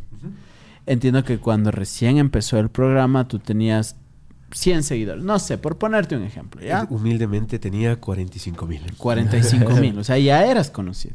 Te digo, no, no, tenía por qué ir. Pero con, con cómo cambia tu vida cuando empiezas a ver que el programa empieza a salir al aire. Eh, creo que, creo que, para serte sincero, eh, fue una experiencia muy extrema para mí. Entonces había capítulos que yo estaba full emocionado de verlos y hay otros que, que no quería verlos porque me dolía. O sea, era como, oh, ya sé qué pasa aquí, ya sé que, ya, sé que me quiebro aquí. Eh, chuta, ya, sé que la, la, salsa no me gustaba, ya sé que me retaron. O sea, hay, hay, hay cosas que no. Por ejemplo, yo dejé de utilizar Twitter. Porque Twitter me hicieron pedazos. Claro. Me hicieron pedazos. Y después me di cuenta que Twitter es, o sea, la gente Pero, pero ¿te acuerdas de ese momento? Así como ese primer día tenías 45 mil seguidores. Entiendo que después subiste, ¿no? Sí, ahorita tengo 98 mil 900. Claro, entonces es como duplicarlo. Pero mientras tanto, también las interacciones de la gente en otras redes sociales también te llegaba. Claro, ¿Cómo lidiaste con ese hate? Claro, porque supongo que había capítulos que no los veías, pero te etiquetaban en tantas historias. Y te llegaban que te ibas, ibas recordando el capítulo. Bloqueé, bloqueé. Ah, bloqueaste. yo bloqueé todo. Para yo el peor influencer del mundo, porque en realidad bloqueé todo. O sea, realmente eh, lo, mío es una, falla en la Matrix, ¿me entiendes? Porque en realidad yo en lugar de, de aprovechar, mover y todo eso, yo bloqueé. Entonces, claro, me siguen los seguidores, bendito sea, pero por ejemplo yo no dejaba que la gente me etiquete, porque la gente es mala. o sea, la gente realmente no, no, tenía mucho corazón. Porque, y lo comprendo, ¿me entiendes? Porque estás viendo un personaje, no, no, no, no conoces a la persona. Estás viendo un personaje, estás viendo eh, los cinco minutos de, de, personas complejas. Entonces, está bien, está bien. para eso fuimos, ¿me entiendes? O sea, fuimos para eso. Pero realmente yo en ese tiempo no, no, no tenía eh, ni la cabeza ni el corazón. O sea, yo volví, como te dije, ya sin pastillas, sin nada. Volví a mi terapia psicológica a, que, me, a que me bajen el, el, el, rush, porque trabajamos mucho por poco tiempo. Entonces, a que me bajen el rush. Eh, yo dejé de cocinar mucho tiempo hasta que volví a cocinar para mi familia. Mm. Entonces otra vez volví a cocinar para mi leona y otra vez me, agarró el gusto de la cocina. Estaba muy asustado al principio porque en realidad es un trabajo súper fuerte y un trabajo no solo de nosotros ¿no? o, de mí como persona, sino es un trabajo de cientos de personas haciendo lo suyo para que eh, salga bien un programa de televisión. Entonces era mucha, mucha presión. Y cuando comenzaba a dar el programa, pana, yo cerraba, yo veía en YouTube también, eh, cerraba eh, los comentarios, cerraba los comentarios y cerraba Twitter y mi esposita me decía los bonitos. Mi leona me, era mi filtro. Ella se comía todo lo malo que hablaban de mí y mi leona, oye, mira, este, esto, este, esto, esto. Entonces, Esa discernía un poco, claro. Sí, claro, no, eh, me ayudó mucho, porque ella, ella se daba cuenta, porque, o sea, yo, yo en, ese, en ese tiempo, o sea, yo realmente di mi 100%, ¿me entiendes? O sea, di, di lo que pude dar. Y, y, bueno, tendrías que ver el programa para que tengas tu propia opinión. De, de, una voy a verlo. Más tienes que verlo. para mí es la mejor temporada de todas. Sí, es bestial. Sí, es un zoológico que voy. Es lindísimo, o sea, lindísimo. Y, y la cuestión es que mi, mi, mi persona, así como me ves, era con montón de gente que estaba interactuando y, y, era tremendo. Por ejemplo, para mí fue duro, para mí fue duro verlo, porque tú no ves las entrevistas de, de los demás. Eh, tú solo ves, haces tu entrevista. Oh, y, eso debe haber sido súper fuerte. Sí, y, y, cuando hablaba... los demás de vos también. Claro. claro. Y, yo nunca tuve, no, puta, es que no, es que todos se portaban bien conmigo. Yo me portaba bien con todos y todos me querían, brother. O sea, sí o no, el, el, el cariño para mí era tremendo. O sea, el, era, no sé, yo muy feliz, puta, bellísimos. No sé, conmigo fue una experiencia lo más lindo como persona, ¿no? Todo el mundo me quería y como te digo, yo quería a todo el mundo. Pero, por ejemplo, eh, darte cuenta que mucho que sí se tenían bronca entre panas, entre dos, entre tres. Y tú como nunca te diste ni cuenta que... Y, yo como la pasaba tan bien como persona, yo nunca me di cuenta. y cuando comienzo yo, pana, yo también primero como, o sea, vieja metiche, ¿no? Así como, que pese a lo que le digo, me muero. Si no era así. Claro, Entonces eso sí fue duro, loco. Claro. eso, e, eso fue duro. Date cuenta que a mí me daba miedo volver a ver Masterchef. Es, como, como claro, ¿no? Claro, ¿a qué rato me destruyen en un capítulo? Es como, como uno de vez en cuando se repasaría, ¿no? Se repasaría. Pero ratos no, que o sea, yo veo un ratito y es como, no, yo me acuerdo, por ejemplo, los que no vi, me da ganas de volver a ver. Y, le veo los cinco primeros minutos, eh, no, ya me acordé. Entonces, eh, entonces sí, sí fue como, loco, o sea, fue una prueba muy fuerte para mí, pero pana, la repito. Así de simple. o sea, me la repito 100 veces. Eh, y, bueno, con respecto a, los, a los fans, a los seguidores, a las personas puta que estuvieron pendientes de mí, brother, loco, es que no pueden querer a nadie más. O sea, yo salí como uno de los personajes favoritos de ahí, puta, y, yo salí en el top 10.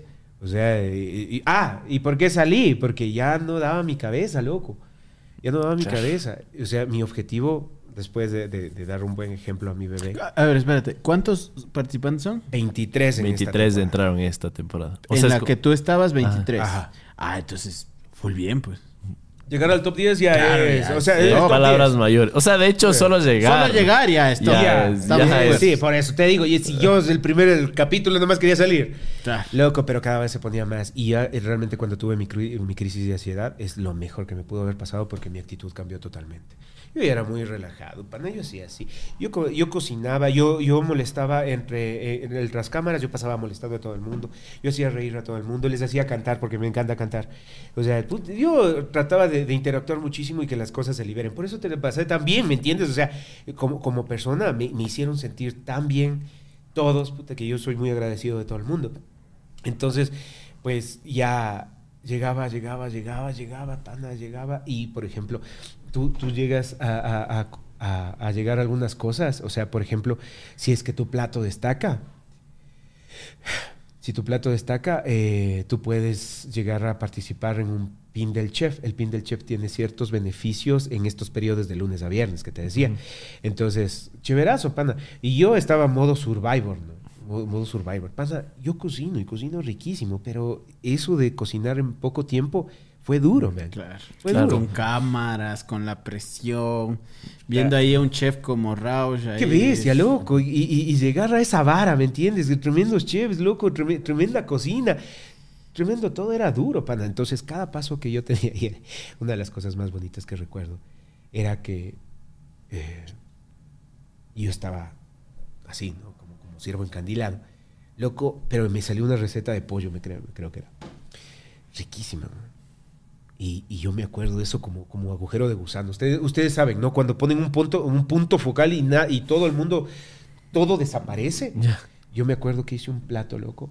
Y cuando dice, bueno, los ganadores de este reto es tal, tal. Y, loco, me dispara Jorge, me dice, usted Así, ahorita, como ahorita. Yo. No me hagan acordarme. Eh, Tranquilo. Sí, sí, sí.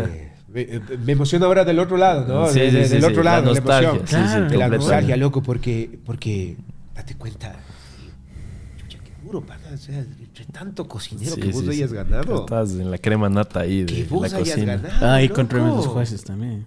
¿Quién nomás tuvo de juez? No, no, no, contra tus, tus compañeros. Pero eso te digo. Claro. Pero ¿quién elige el plato? Los jueces. Exacto. El jurado. ¿Y ah, quiénes, eran? ¿quiénes eran los jueces? De Jorge es un chef colombiano, una bestia, una eminencia. Eh, Carito, Carito, chef ecuatoriano. Uf, la, la ¿no? Sí, sí, sí. sí. Uf, y, e Irene González, mucha que sabe de comida. Uf. claro, y invitaban un montón de chefs igual, internacionales, unos locos. entonces, loco, cuando este loco me dispara, es que yo le, veo, o sea... Sentiste el balazo. ¡Estás loco! yo me quedo así, pan. Yo... Este man me dijo a mí, o sea, yo era así, incrédulo, loco. Y, era tan bonito, gracias muchachos. Y, era tan bonito porque toditos comienzan a aplaudir. Y no te estoy hablando solamente de los concursantes, cámaras, los de sonido, todos comienzan a aplaudir. Claro, en ese momento te los llevas para siempre. Yo así, pana, qué bestia, qué bien que me sentí. Y en el entrevistadero va lo mismo, ¿no? Oye, ¿qué sentí? Yo, pana, pana. Y otra vez empiezo a chillar, Empiezo a chillar y chilla y chilla. Y, y puta madre, solo llorando este puto programa. y eso sacaron. Eso sacaron en, el programa. Puta, solo llorando aquí. Porque en realidad... Eh, fue, fue mucho peso, loco. Fue mucho peso y, poder superarlo. Entonces, bueno. Oye, oye, necesito que... Qué lindo momento. Yo, yo para como ir, cerrando, porque siento que podemos hacer tres podcasts de 10 horas tranquilamente. Ya, ya, perdón. Pero no te preocupes, más bien, qué, qué verdadero. Quiero ir a ver ese programa. Qué, qué, verdadero. No tienes que verlo, amigo. En serio, es eh, televisión de primer nivel. Eh, si, si alguien quiere conquistar a alguien, ¿ya? Ajá. Y tendrías tú que recomendarle uno de los platos que haces. ¿Qué plato le dirías a esta persona que debe aprender a hacer bastante bien? Arroz con huevo y atún. sí. Arroz con huevo y atún. Con eso basta y sobra. Porque creo que el arroz con huevo y atún tuvo el ingrediente más importante, el corazón. Nada más. Qué, cierta es esta frase de que cuando cocinas con, amor las cosas salen más rico, ¿no? Definitivamente. Es lo único. Y no cocinar, vivir, loco, vivir con pasión, hacer todo con pasión, loco, todo exagerar. O sea, pana, no hay, no hay una sola cosa en la vida que se repita. Y, y, y esto de Masterchef no se va a repetir. Y si me llaman de nuevo a cocinar, no va a ser la primera vez. ¿Me entiendes? Entonces, tienes una sola oportunidad para hacer lo que te dé la gana. Entonces, loco, si quieres ir con tu enamorada y, quieres conquistarle, solo conquístale con el corazón. ¿Ya? Porque lo demás. De hecho, si es que le gusta arroz con huevo y atún, es la correcta. Y a quien no le gusta, claro, por supuesto. Claro, porque sushi te come cualquiera. Exacto, bueno, muy, muy, buena. Yo, yo, Andresito, solo para dejarte con, con nuevamente agradecerte por eh, a ver, nosotros entrevistamos a muchos creadores de contenido también y algo que siempre les digo es que tratemos de mostrar un poco más de estos momentos de vulnerabilidad, porque a veces al ver esta pequeña ventana de nuestra vida, que son las historias, los videos, los TikToks, eh, la gente asume que la vida del famoso, del creador, del artista es perfecta. Que todo va bien, que es color de rosa. Pero realmente tenemos momentos muy malos, tenemos ataques de ansiedad, tenemos eh, tantos momentos difíciles en nuestra vida que es importante también documentar eso.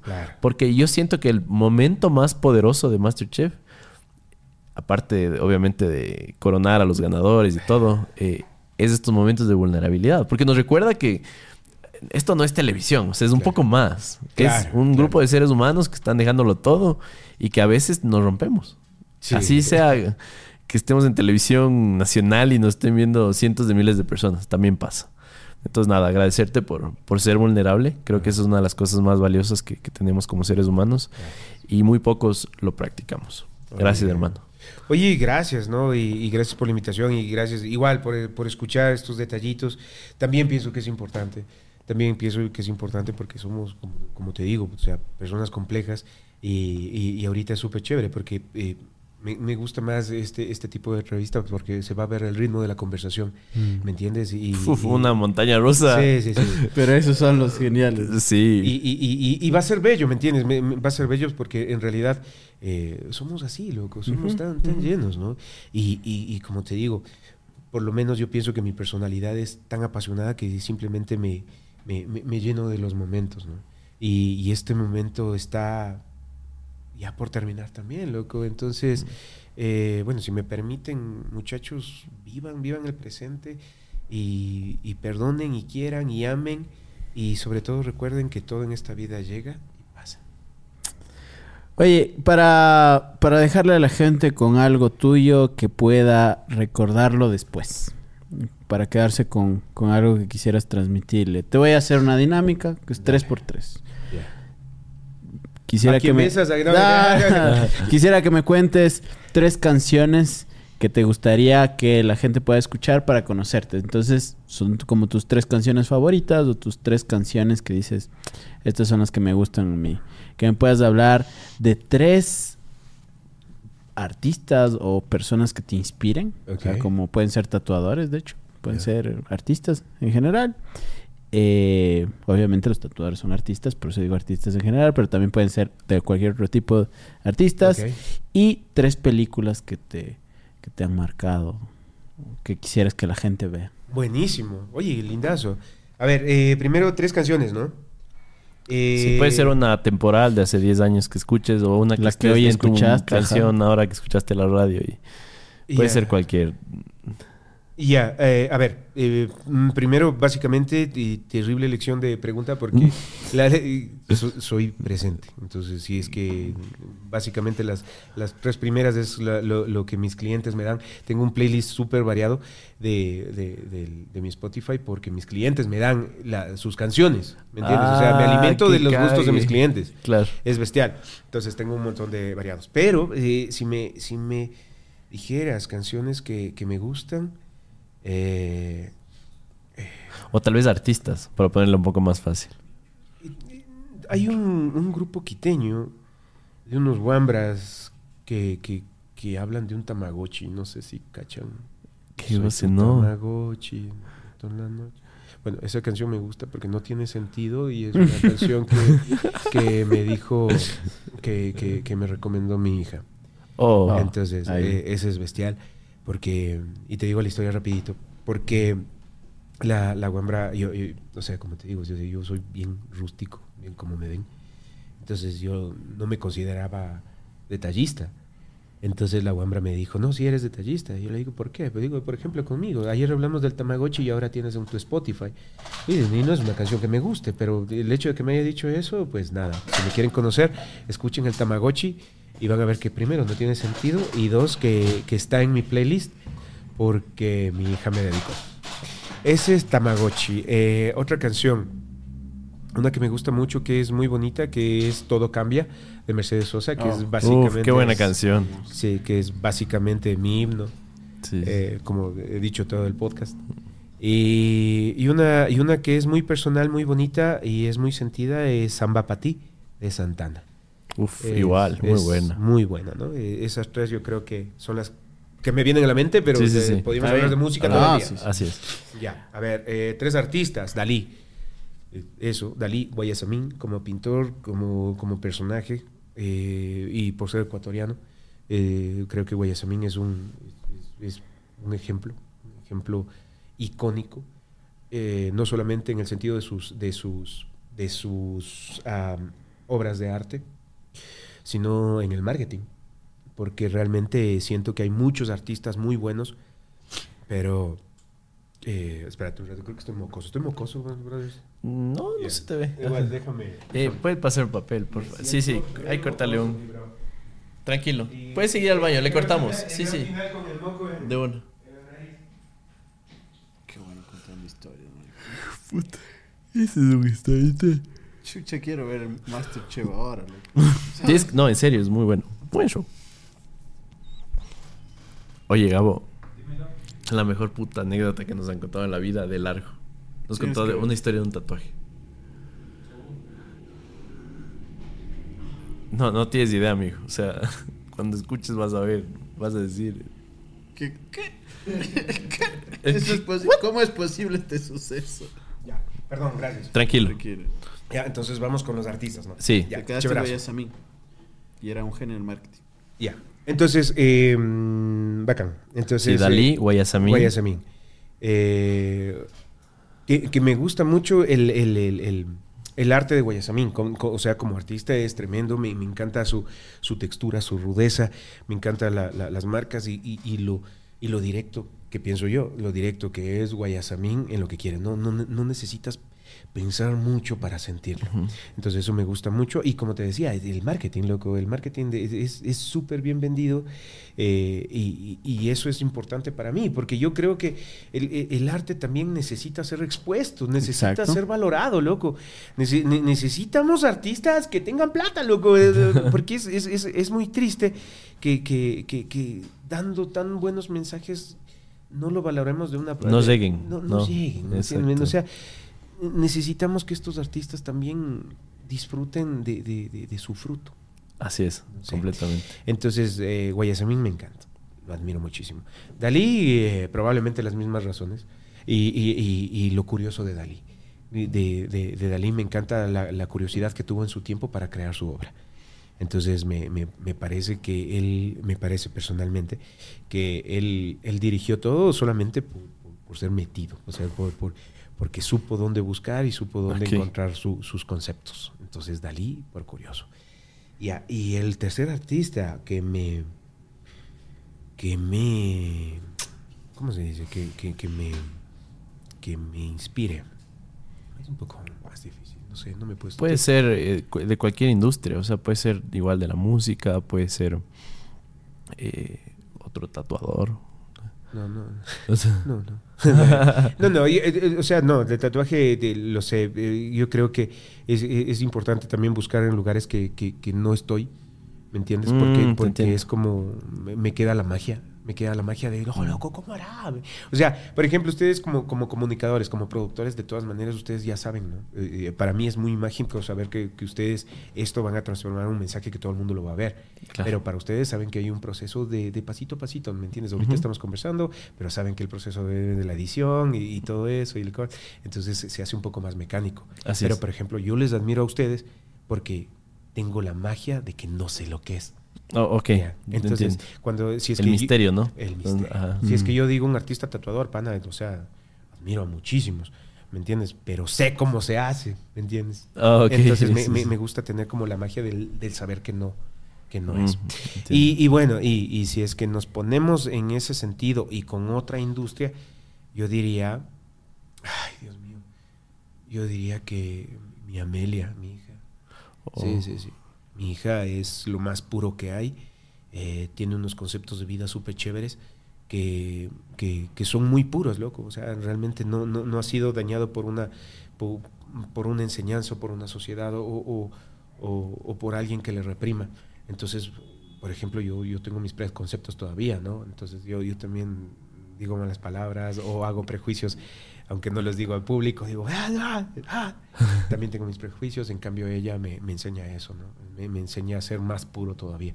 O sea, mi, mentalidad, mi, conciencia, mi corazón está en la búsqueda de la pureza y, loco, nosotros venimos puros. O sea, si tenemos que seguir a alguien, que sea los niños, porque ellos, ellos sí no vienen con ningún prejuicio. Y Amelia, como artista. ¿Qué más era? ¿Feliz? ¿Y qué? Feliz. Tres películas. Amelie, obviamente. Oh, Amelie, ¿Por eso se llama así? Sí, mm. Es parte de la magia. Eh, Amelie es una manera hermosa, hermosa de, contar historias. Cinema Paraíso. Cinema Paraíso. ¿Has visto? ¿Han visto? Me, han recomendado varias veces. es, muy bonito. Es una manera, igual, es la historia de un cuentacuentos en, mm. en el cine, bellísimo. Y me iría por eh, La vida es bella. Brutal. Brutal. Fuerte. Sí, o sea, de, hecho... Desgarradoramente hermoso. de, hecho, yo me acuerdo que, que, cuando me fui de, Masterchef le dije al, al, editor, le dije, brother, mi muerte tiene que ser como la vida es bella. Y pasó.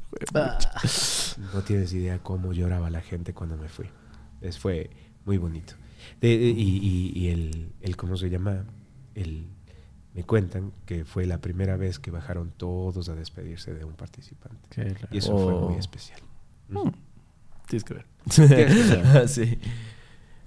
Ay, qué, qué, montaña rusa más emocionante en, todo su... Estuvo divertido. Sí, sí. Muy divertido. Completamente. O sea, nos recordaste que la, que la vida es, es en todo su esplendor, con todos sus altibajos.